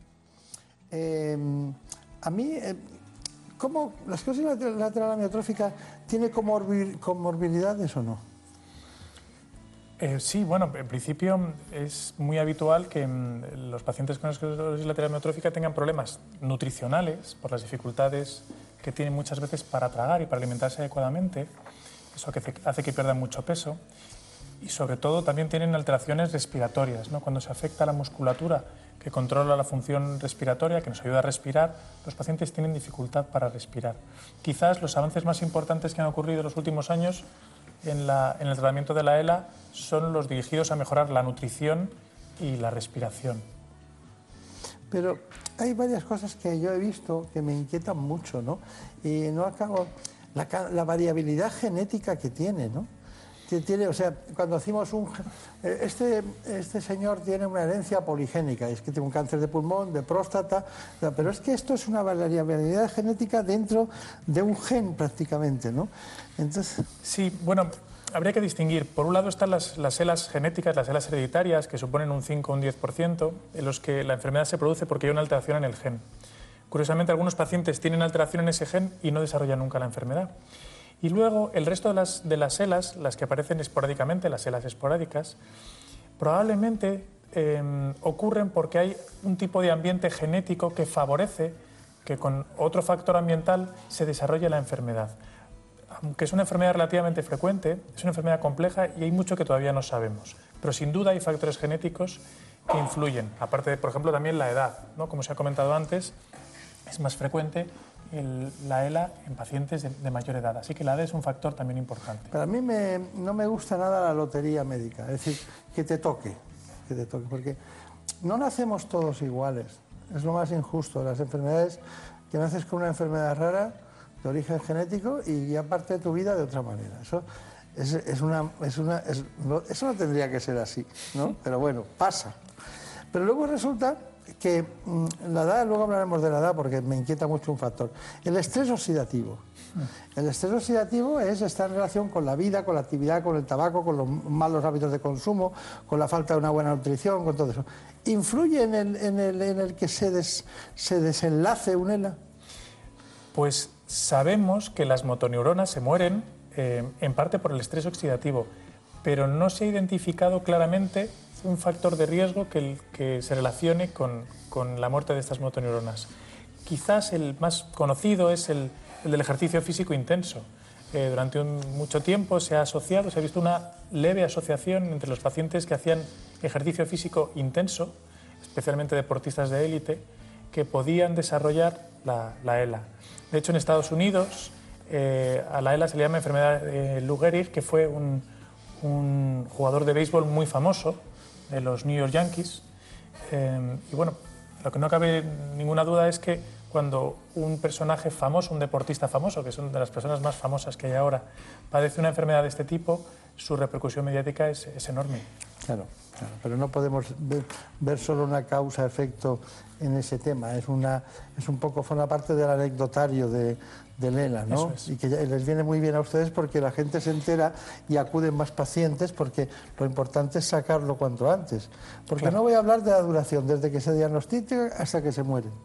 Porque es que me parece terrible. Es, es que ahora que curamos el 50% o más de De los, los cánceres, estamos todavía aquí. Así que... Bueno, es muy variable. A mí me gusta siempre hablar de Stephen Hawking, que posiblemente es la persona con ELA más famosa de la historia, eh, que fue diagnosticado de ELA a, pues a los veintipocos años y ha vivido más de 70 y ha sido uno de los científicos eh, más importantes del, del siglo XX. ¿no? Pero yo le voy a contar la- el promedio de edad eh, a cuánto mueren los ELAs. Y rompe todas las estadísticas. Sí, es verdad, es una excepción. Es una Una- excepción. es una excepción. ¿Por qué será? Pues no lo sabemos, no lo sabemos. Es desde luego una, una forma de ELA Algo le darían, ¿no? especial. no Me lo sé. refiero que le darían, hay muchos antioxidantes ¿no? de todo tipo, el zinc, el selenio, el coenzima Q10, hay muchos antioxidantes, ¿se los pondrían todos cada mañana al desayuno? ¿No? No lo sé, no fui su neurólogo. ¿Ustedes le dan antioxidantes a los...? Eh, bueno, el único tratamiento que tenemos aprobado ahora para la ELA es un tratamiento que tiene un efecto antioxidante. Eh, la verdad es que tiene varios mecanismos de acción, no queda muy claro cuál es el que funciona más, pero funciona fundamentalmente a través de reducir ese estrés oxidativo que, que acaba haciendo que la, la neurona se muera. ¿no? Es que claro, hay gente, luego hay un 15-20% de pacientes que pueden acabar con un problema vulvar importante, una parálisis vulvar. es. terrible eso, porque eso...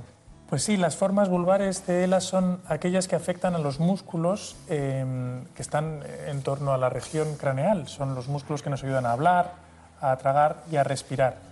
y esos pacientes son los que tienen una afectación más importante, ¿no? Los síntomas son, más graves, ¿no? Es que se nos va a ir el tiempo, con usted me quedaría dos días seguidos hablando de esto, pero usted, fuimos a su departamento para diagnosticar un ELA, vimos que hacía falta un electromiograma, ustedes lo hacían, usted lo hizo. Bueno, vamos a hacer una, un electromiograma. El electromiograma es una extensión de la exploración neurológica que nos permite estudiar el funcionamiento del sistema nervioso periférico, es decir, de los nervios y de los músculos. Vamos a hacer dos cosas diferentes. Uno es lo que llamamos eh, los estudios de conducción o electroneurograma, que son unos calambres que vamos a dar sobre tus nervios para ver cómo transmiten la información, que es lo que hacen normalmente. Después vamos a hacer un electromiograma de aguja con, con el que vamos a ver cómo funciona el músculo. Para eso utilizamos una aguja muy finita en el que vamos a pinchar uno de tus músculos débiles y para ver cómo funciona. De esa manera vamos a saber dónde está el problema. Si el problema está en, el nervio, está en el músculo, está en la unión entre el nervio eh, o el músculo o si está en algún otro sitio. El electromiograma fundamentalmente sirve para localizar cuál es la parte del sistema nervioso periférico que no funciona bien. Bueno, vamos a ir con un asunto que es muy interesante, que para nosotros lo más importante, que es el testimonio, ¿no? Testimonio.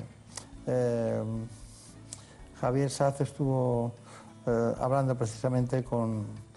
Es el caso de Jorge Murillo, un ingeniero al que diagnosticaron de la... Es muy difícil recibir un diagnóstico así con 30 años, y con toda la vida por delante, cuando empiezas a despegar, a formar tu hogar.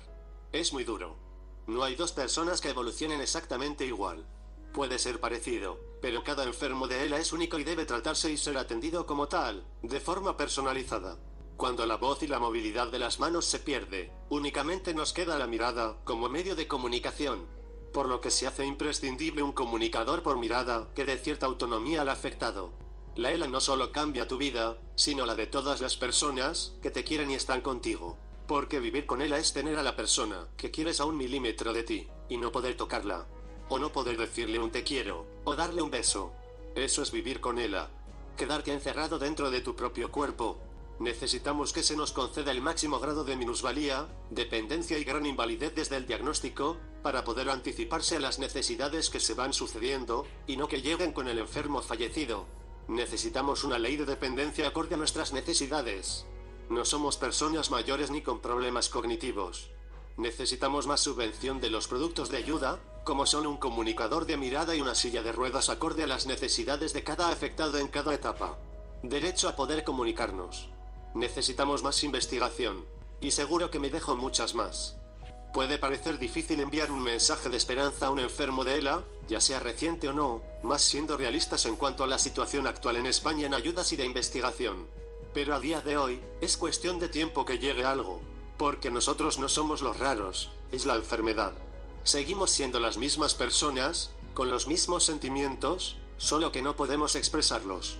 Os necesitamos a todos porque nadie está exento de que un día aparezca esta asesina de tres letras en su vida o en la de un ser querido.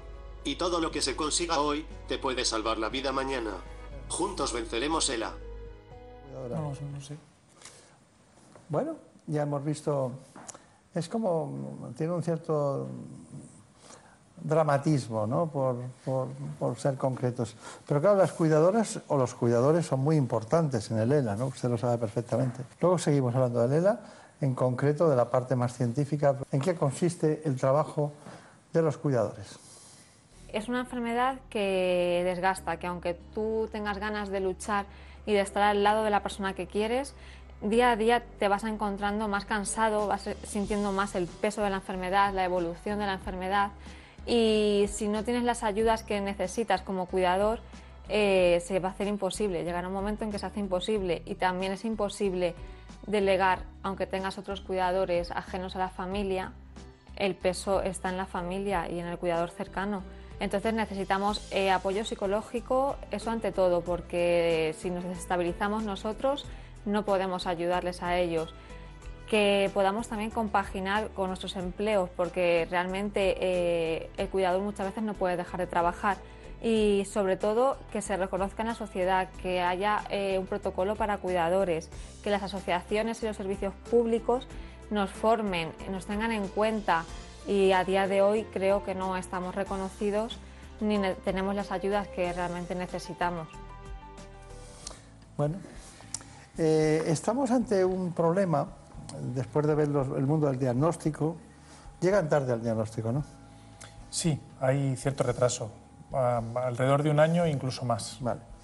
Luego hemos visto eh, cuál es la- el comportamiento de los pacientes, cuál es la adversidad de la enfermedad. Usted ha hablado de los tratamientos de distinto tipo. Eh, hemos visto la cuidadora. Pero hay.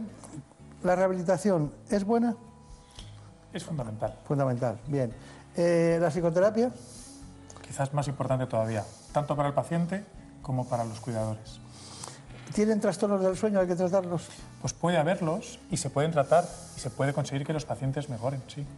Eh, ¿Tienen un exceso de, de salivación los pacientes? Sí, es habitual que como no pueden tragar, se acumule saliva en la boca y es algo que les resulta muy molesto. Y eso tiene tratamiento que produce mejoría sintomática muy importante. Hay una palabra médica que me gusta mucho que es la labilidad, que es la labilidad, en este caso emocional, la tendencia inmediata a como algo que muy especial que te conduce a emocionarte por cualquier cosa. ¿Es frecuente?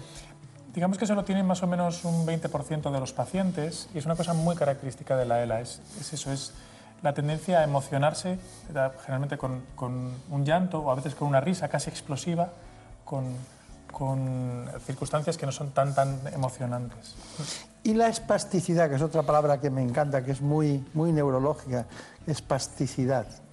que Sí, es- claro, la espasticidad es, es muy típica de, de esta ¿Cómo la enfermedad. definiría usted? La espasticidad es un aumento del tono muscular eh, que ocurre por una lesión de las primeras motoneuronas o de la vía piramidal. Y se puede tratar, tenemos tratamientos eh, que funcionan bastante bien que consiguen ayudar mucho a los pacientes. Pero ¿cómo lo siente un paciente la espasticidad? Como una rigidez muscular que le impide mover los músculos con, con soltura. Con soltura.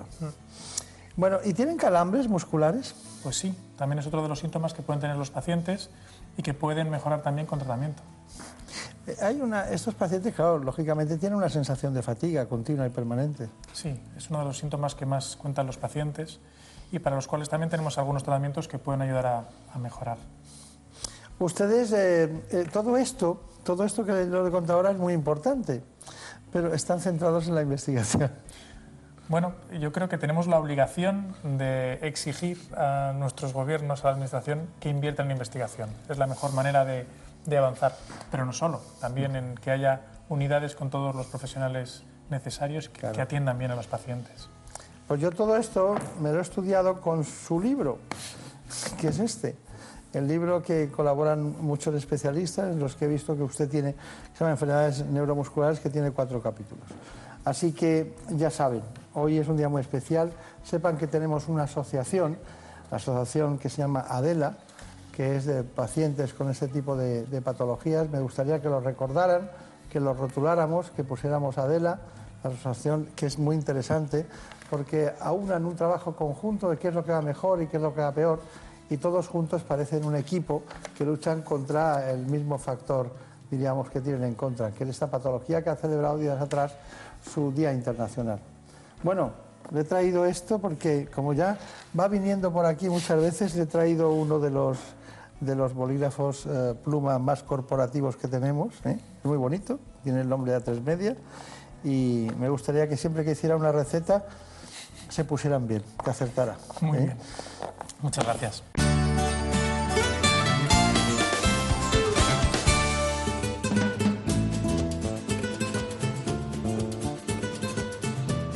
Ha llegado el momento de conocer lo que publican nuestros compañeros de La Razón en ese suplemento de A tu Salud. Saludos desde La Razón. Esta semana, con motivo del próximo Día Mundial del Alzheimer, dedicamos nuestra portada a esta enfermedad. Buscamos la respuesta a por qué fracasan las terapias y explicamos los avances que se han producido en el diagnóstico precoz. También hablamos de esclerosis lateral amiotrófica, ya que la Fundación Luzón ha organizado esta semana el primer Congreso Internacional de la Comunidad de la ELA, con participación de investigadores, pacientes y profesionales sanitarios. Y en la sección de alimentación nos hacemos eco del papel que juega el cobre en la dieta, ya que su consumo resulta esencial, sobre todo durante el embarazo y la lactancia. Y en nuestra conta entrevistamos a los autores del libro Ser madre a los 40 y más allá. Quienes nos explican los riesgos de esta decisión que puede aumentar la aparición de problemas genéticos en el bebé. Pero estos son solo algunos de los contenidos. Encontrarán más información en las páginas del suplemento a tu salud y durante toda la semana en nuestra web www.larazón.es. Sin más, que pasen una feliz semana. En buenas manos. El programa de salud de Onda Cero. En Onda Cero, la mañana es información. Estamos hasta las doce y media con más de una voz, más de un punto de vista, con más de una cuestión, con más de una opinión y también con más de una noticia. Les venimos contando este suceso del que hemos tenido. La mañana es ingenio, innovación y buen humor. Ha venido Carlos Latre. Mira, buenos días, Carlos. Buenos días, Gran Alsina. Y Leo Harlem también. Buenos días, Leo. muy buenos días. tenemos que decir que Leo y yo tenemos experiencia en alta mar, ¿eh? Hemos navegado juntos. ¿En qué condiciones? Económicamente muy satisfactoria. Hombre, en casa es un joven que se mete a vivir en un piso compartido con dos chicas. ¿Y si ese joven fuese un estudiante de ciencias políticas? ¡Crisi! ¡Están llamando a la puerta! Ahora no puedo, estoy escuchando una... Más de uno. La mañana de la radio. Con Alsina. Hasta las doce y media. Te mereces esta radio. Onda Cero. Tu radio. En buenas manos.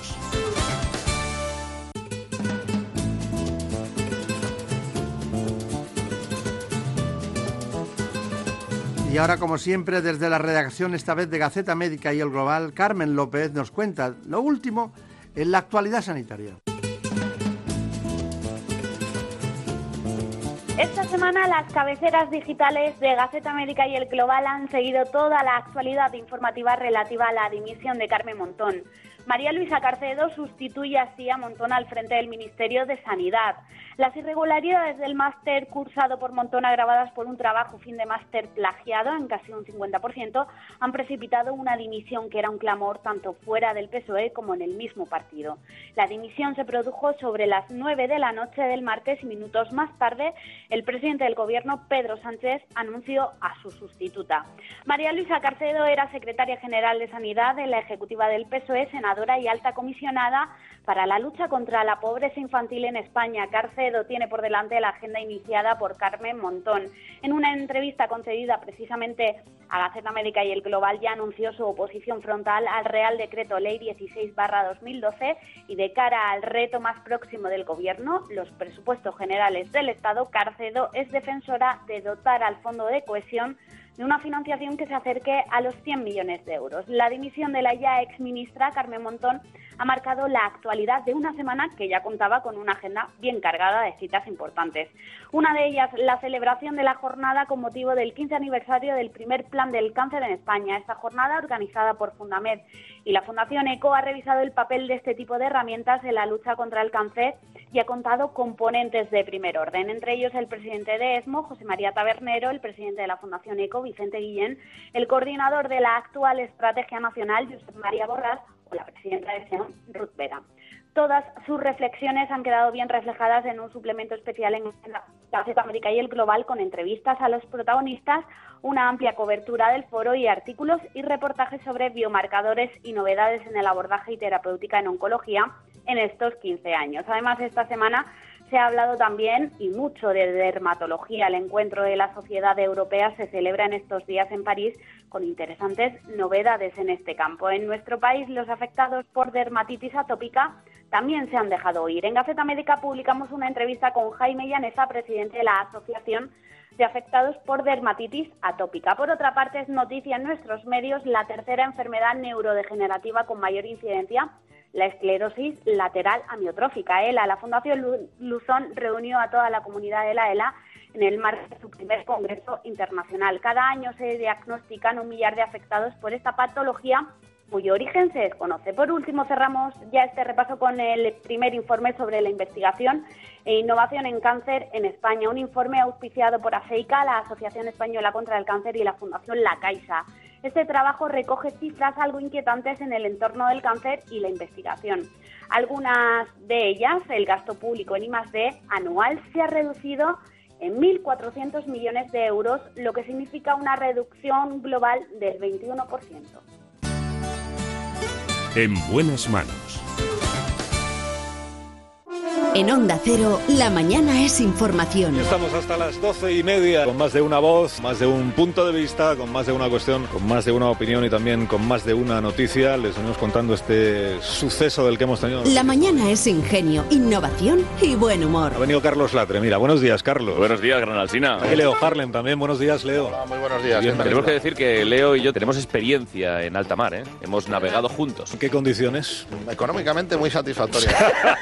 Hombre, en casa es un joven que se mete a vivir en un piso compartido con dos chicas. ¿Y si ese joven fuese un estudiante de ciencias políticas? ¡Crisi! ¡Están llamando a la puerta!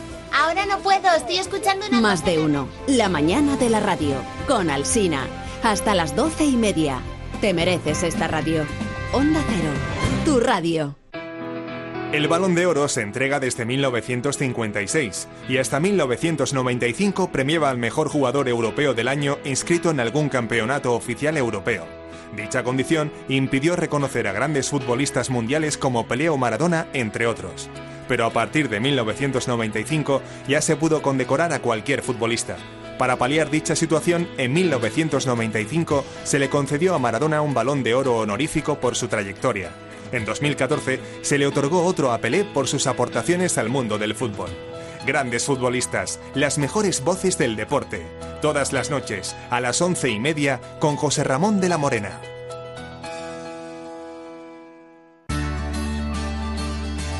En buenas manos. El programa de salud de Onda Cero. Dirige y presenta el doctor Bartolomé Beltrán. Moon mine. I'm crossing you in style someday. Dreammaker, your heartbreaker. Wherever you're going, I'm going your way. Two drifters out to see the world. And such a lot of world there is to see. We're after the same Con Aretha Franklin nos vamos a algo también muy sensible. Vamos a hablar de la piel.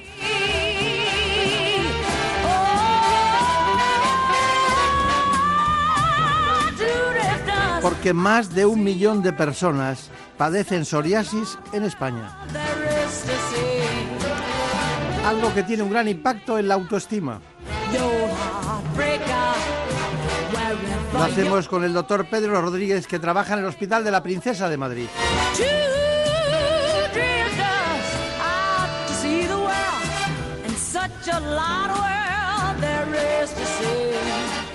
Sinceramente, quiero que conozcan las coordenadas de este problema de piel.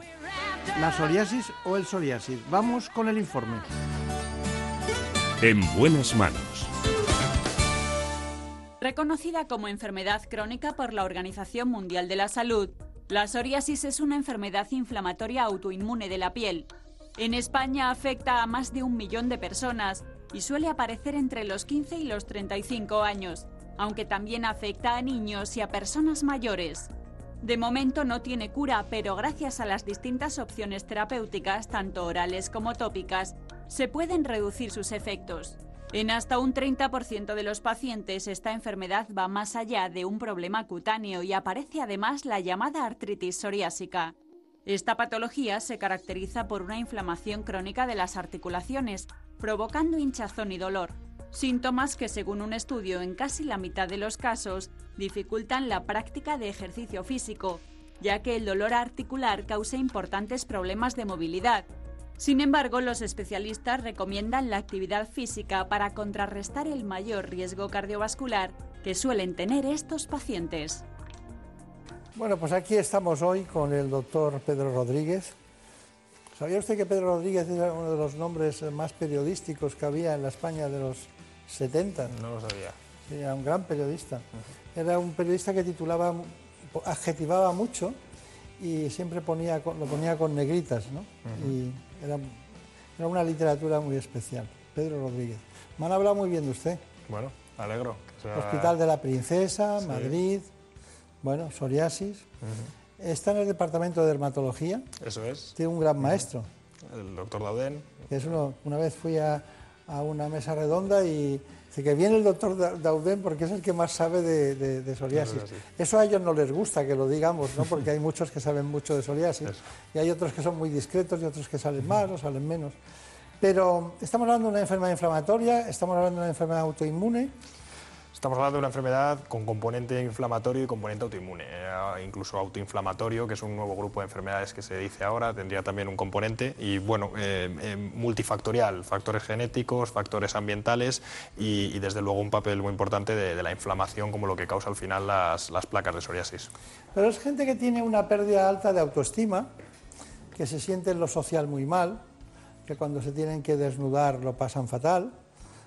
Simplemente cuando llega el verano y el buen tiempo ya están las cosas muy mal. Eh, dígame, ¿en qué zonas del cuerpo salen más las psoriasis? Claro, la, psoriasis vulgar, la clásica, pues eh, siempre se ha dicho las zonas de extensión, codos, rodillas. Eh, es verdad que luego eh, el, sitio que más afecta es el cuero cabelludo. Es verdad que luego muchas veces no se ve, pero la descamación del cuero cabelludo en los hombres con el traje, que se, que se ve la- esa descamación, esa caspa, pues afecta también importante importantemente a la calidad de vida. Pero desde luego los codos, las rodillas, el dorso de las manos, en verano, cuando nos descubrimos, pues suele ser lo que afecta más a, los pacientes. Está bien. Bueno, hay una, hay una cuestión también que me llama mucho la atención y es que se asocia a muchas patologías. Por ejemplo, eh, hay personas que tienen síndrome metabólico, hipertensión, tiene mucha comorbilidad, ¿no? Eso es. Ahora es un concepto que está muy de moda, que es eh, eh, lo que se ha venido llamando la marcha psoriásica. Antiguamente se decía, cuando se diagnosticaba un paciente, usted tiene psoriasis y se va eh, a morir con esto, pero no de esto. Pero ya se ha visto en los últimos años que se asocia a mayor riesgo cardiovascular, a mayor síndrome metabólico, a mayor afectación metabólica del hígado. entonces puede tener problemas asociados a nivel inflamatorio, que al final es lo que se está viendo, que todas las enfermedades inflamatorias están un poco relacionadas. Bueno, eh, ¿por qué es importante el diagnóstico precoz?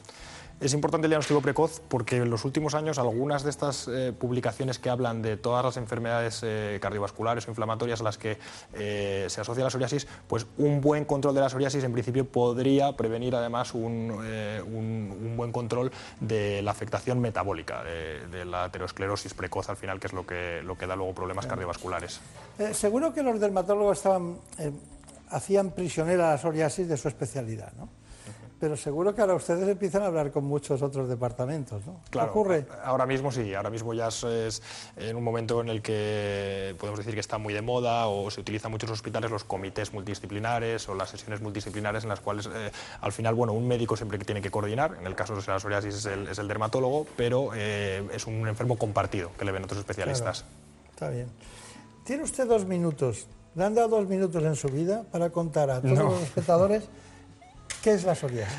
Bueno, Como eh, si no hubiera contado nada. Cuéntenos. Bueno, vamos a, voy a contarlo como se lo cuento a los pacientes. Igual, cuando se hace un diagnóstico, una persona eh, que desconoce lo que de es. pacientes escuchando. Está todos los todos los pacientes con psoriasis.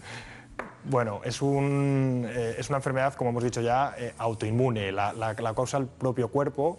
Eh, hay factores genéticos, factores ambientales, hay infecciones. ese es el origen de, la enfermedad, pero ya una vez que está establecida, es una enfermedad crónica. Es muy, muy, muy variable. Hay, hay pacientes que tienen, como hemos dicho, solo afectación en el cuero cabelludo y pueden estar toda la vida con afectación en el cuero cabelludo, y hay otros pacientes que están el cuerpo entero. Entonces es muy, muy variable. Una sola zona toda la vida o muchas zonas con momentos de, que está uno mejor, momentos que está peor, afectando a varias zonas del cuerpo.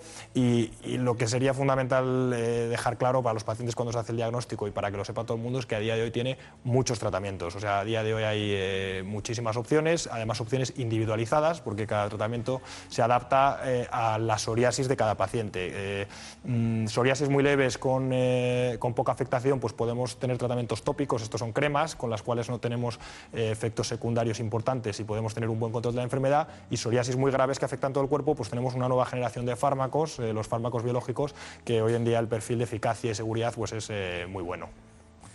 Muy bien. Tenía que faltar algo. tenía ¿Qué faltaba? la epidemiología, faltaba, pero eso lo trataremos. Y el tratamiento quería especificar que usted ha puesto tratamientos tópicos y biológicos, pero también hay el tratamiento de psoriasis moderada, ¿no? Eso Ese es. concepto nuevo que hay de psoriasis moderada. ¿Es Sí, correcto? Sí, sí, sí. Tenemos en, tenemos Pero en eso medio. ya son añadidos que le vamos a hacer después. Venga. Tengo mucho interés en ver aquellas actividades que también realizan las asociaciones de pacientes, que es el equivalente a lo que nos contaba Lali León antes con el tema de la humanización dentro de los hospitales de los niños. Los pacientes luchan. Hay una organización que se llama Acción, Acción Psoriasis, que enseguida veremos en qué consiste. Pero antes, dígame la epidemiología. La epidemiología de la psoriasis, eh, bueno, eh, como veíamos en el vídeo, eh, lo comentaba yo creo que es una enfermedad muy frecuente. En, España, 2-3% de la población, hay otros países que hasta un 5% de la población, y eso puede parecer un número pequeño, pero es eh, muchas personas, son, son, son muchos pacientes. Y además, eh, lo decían también en el vídeo, es importante que puede afectar a un recién nacido, a un, a un bebé de dos meses, o puede empezar a una persona de 80 años. Es verdad que el, el pico de, de aparición suele estar entre eh, la adolescencia y la juventud, y luego a veces también un poquito en la edad adulta, alrededor de los 50 años, pero tenemos pacientes desde bebés hasta eh, pacientes eh, ancianos con Pero psoriasis. hay un pico de edad, ¿no? Que está de- cuando debuta, ¿no? Sí, sí, entre 15 y 35 años aproximadamente es la mayoría de los casos cuando empiezan. Eh, vamos allá con esta información sobre acción psoriasis porque nos importa mucho lo que ellos hacen, cómo lo hacen, con qué interés y qué es, diríamos, posiblemente de las asociaciones que concita más el interés de los pacientes de psoriasis. Más allá de la piel hay muchas sensaciones. Sufres dolor, un dolor muy profundo, un dolor que no solamente es físico, sino también un dolor emocional. Poco a poco te ha ido aislando, te vas sintiendo en soledad, te vas apartando de todos tus amigos, de tu entorno y no realizas las actividades comunes que venías haciendo en tu vida anterior. Sientes vergüenza y sientes una vergüenza de la peor, porque sientes vergüenza por una piel que no has elegido y por una enfermedad que no has elegido tú. Poco a poco vas sintiéndote un poquito mejor y vas abandonando todas estas cosas que te mantienen aislado de tu entorno. Pero ahora ya sí, ya sí es posible hacer una vida normal, ir al gimnasio, ir al cine, ir a la playa con mis amigos. Poco a poco, a través de la asociación y ir desarrollando cada vez más fuerte los sentimientos hacia mi enfermedad, romper ese aislamiento, romper esa vergüenza para sentirme cada vez más fuerte y mostrar mi psoriasis para que todo el mundo la conociera de una manera certera, cómo vivimos la gente que tenemos psoriasis. Y nuestra vida es totalmente normal como la de cualquier persona. Esa es la esperanza que abrimos a partir de ahora.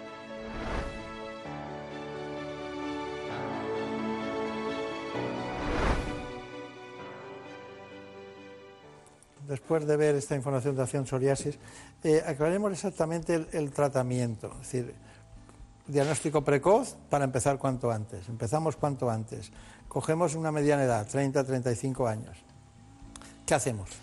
Ha- Hay tratamiento, ¿no? No hay un tratamiento, no existe un tratamiento curativo, pero hay un tratamiento que persigue lo que se llama el blanqueamiento, el, quitar todas las lesiones de la psoriasis. Y, y como decía antes, es un tratamiento que hoy en día tiende a ser individualizado. Para una psoriasis localizada eh, estaríamos en, eh, con las cremas, con el tratamiento tópico, y para psoriasis ya eh, moderadas o graves, desde luego, pero ya para las moderadas empieza a estar disponible el tratamiento sistémico. Tenemos luego dentro de los tratamientos sistémicos lo que, lo que llamamos los sistémicos clásicos, son fármacos que llevamos pues, con ellos eh, 20, 30 años y que, y que conocemos bien y son eficaces, pero luego tenemos una nueva línea de tratamientos que además es la de, que es de elección para las eh, psoriasis graves eh, hoy en día, que son los tratamientos biológicos, que son eh, eh, tratamientos algunos orales, algunos son subcutáneos, son, son pinchados con una periodicidad variable y son tratamientos tanto los tópicos como los sistémicos convencionales, como los sistémicos novedosos, los biológicos, son todos eficaces. Eh, si- siempre hay que pensar en el perfil del paciente. Una mujer joven que pueda estar en edad fértil, eh, un paciente que tenga una localización especial más afectada, palmas o plantas, pues tenemos digamos, un tratamiento en el cual podemos esperar eh, mayor beneficio para una localización o para un determinado perfil de paciente que otro. Entonces siempre se elige eh, de manera individualizada. Yo había notado en el paciente que tiene una psoriasis moderada, picor. Picor. El picor es, claro, una cosa es que te vean Sí. y que es, eh, tienes el problema social, el problema de calidad de vida, el problema de la autoestima, pero el picor en esa época hay productos ya, hay tratamientos que lo mitigan Sí, sí. y que van muy bien. ¿no? Hay tratamientos para, para controlar el picor, que es verdad que es una de las principales quejas del paciente porque puede ser un picor quería poner acento en eso, que tenemos tratamientos tópicos y biológicos. Ninguno cura, pero todos mitigan el proceso Sí, y que sí, ya sí. hay tratamientos para los procesos moderados que cursan con picor Con y ayudan molestias. mucho a los pacientes. Eso es. Bien, le voy a poner una información y luego piensen los consejos finales que nos quiere dar brevemente, lógicamente, pero vamos con las comorbilidades, aquellas patologías que se asocian a la psoriasis que le han dado un vuelco a esta enfermedad. La investigación sobre el origen y desarrollo de la psoriasis ha demostrado que en su fase moderada o grave, esta enfermedad se asocia a otras patologías como la elevación de los niveles de grasa en sangre, el aumento del colesterol, la diabetes y la hipertensión arterial. Además, cuanto más grave es la psoriasis, más aumenta el riesgo de padecer obesidad. De hecho, entre un 11 y un 34% de los pacientes que sufren psoriasis son obesos. Pero sin duda la patología más asociada a la psoriasis es la artritis psoriásica, una enfermedad que añade dolor, inflamación y dificultad de movimiento en las articulaciones, algo que según los últimos estudios padecen entre un 10 y un 34% de estos pacientes. Según los especialistas es muy importante que los pacientes con psoriasis estén informados de estas comorbilidades y alerten a su médico de la aparición de cualquier síntoma que pueda afectar a su salud, ya que puede estar relacionado con esta patología. Bueno, conclusiones. Bueno, hemos visto muy interesante el tema de las comorbilidades y la artritis. Eh, la artritis, uno de cada tres, uno de cada cuatro pacientes. Interesa también mucho el diagnóstico precoz, ya que... O sea, que es que estamos, para que nos entiendan bien, es que estamos hablando de una enfermedad dermatológica en su origen, pero que acaba con una artritis parecida a la reumatoide, que se llama artritis psoriásica, es. y que incluso las grandes eh, firmas farmacéuticas están locas por conseguir desarrollar un fármaco que controle la No artritis psoriásica. se claro, está la- peleando todo el mundo por Eso es, conseguirlo. cuando aparece la artritis en uno de cada tres, uno de cada cuatro pacientes, pues puede dejar luego secuelas de movimiento importantes y por eso también conviene el diagnóstico precoz.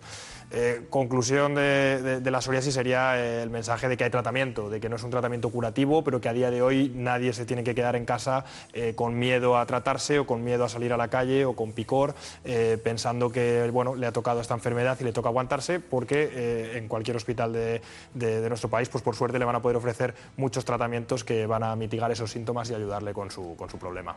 Está bien. Bueno, pues muchas gracias. Muchas ya gracias. recuerdos a los compañeros del Hospital de la Princesa parte. de Madrid. No sabe usted cómo, cómo me hablaron, concretamente. Sí, sí. eh, Elena Español me habló Muy de bien. usted.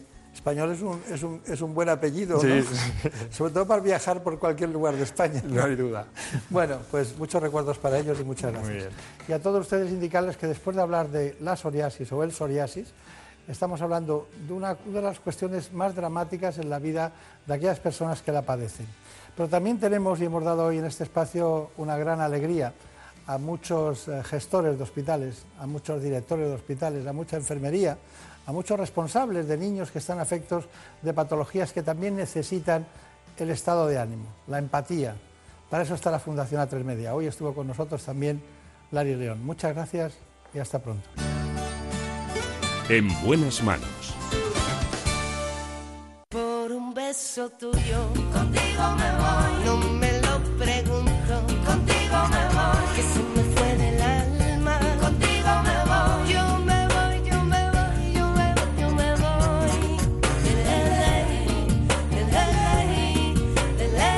los que vuelven a casa, a los que se levantan, a los que no han podido dormir, a los que mitigan la vida con nuestra música, nuestras canciones y, como no, la esperanza de una buena salud. A todos ellos, unos y otros, los que van y vienen, los que van en coche, los que van en camión, los que corren y llevan pinganillos en la oreja, a todos ellos, que sean muy felices. Este programa ha sido posible gracias a la gran realización de Nacho García. Por un beso tuyo, contigo me voy. No me lo pregunto, contigo me voy. La producción estuvo a cargo de Marta López Llorente. Ya saben ustedes, la otra santa de Ávila.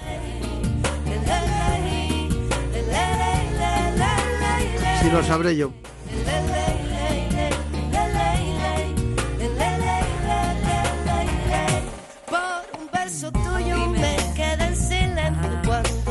Y damos las gracias al contenido informativo de este espacio que nos lo proporciona nuestro gran programa en la sexta concretamente, ¿Qué me pasa doctor? que se emite este domingo a las 9 de la mañana. Sueños y tuvo calor.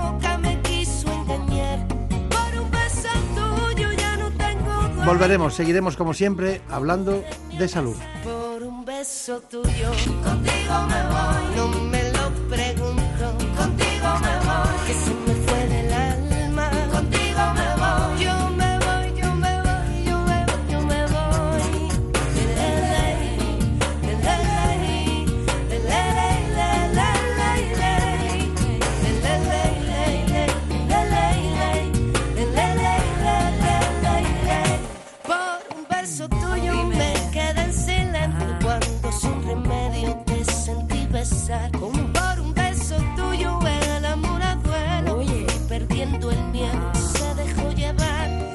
enreda el tiempo mojando los sueños y tu boca loca me quiso engañar. Por un beso tuyo ya no tengo dueño, acércate un poco, muéveme a besar. Por un beso tuyo, contigo me voy, no juegues conmigo, contigo me voy.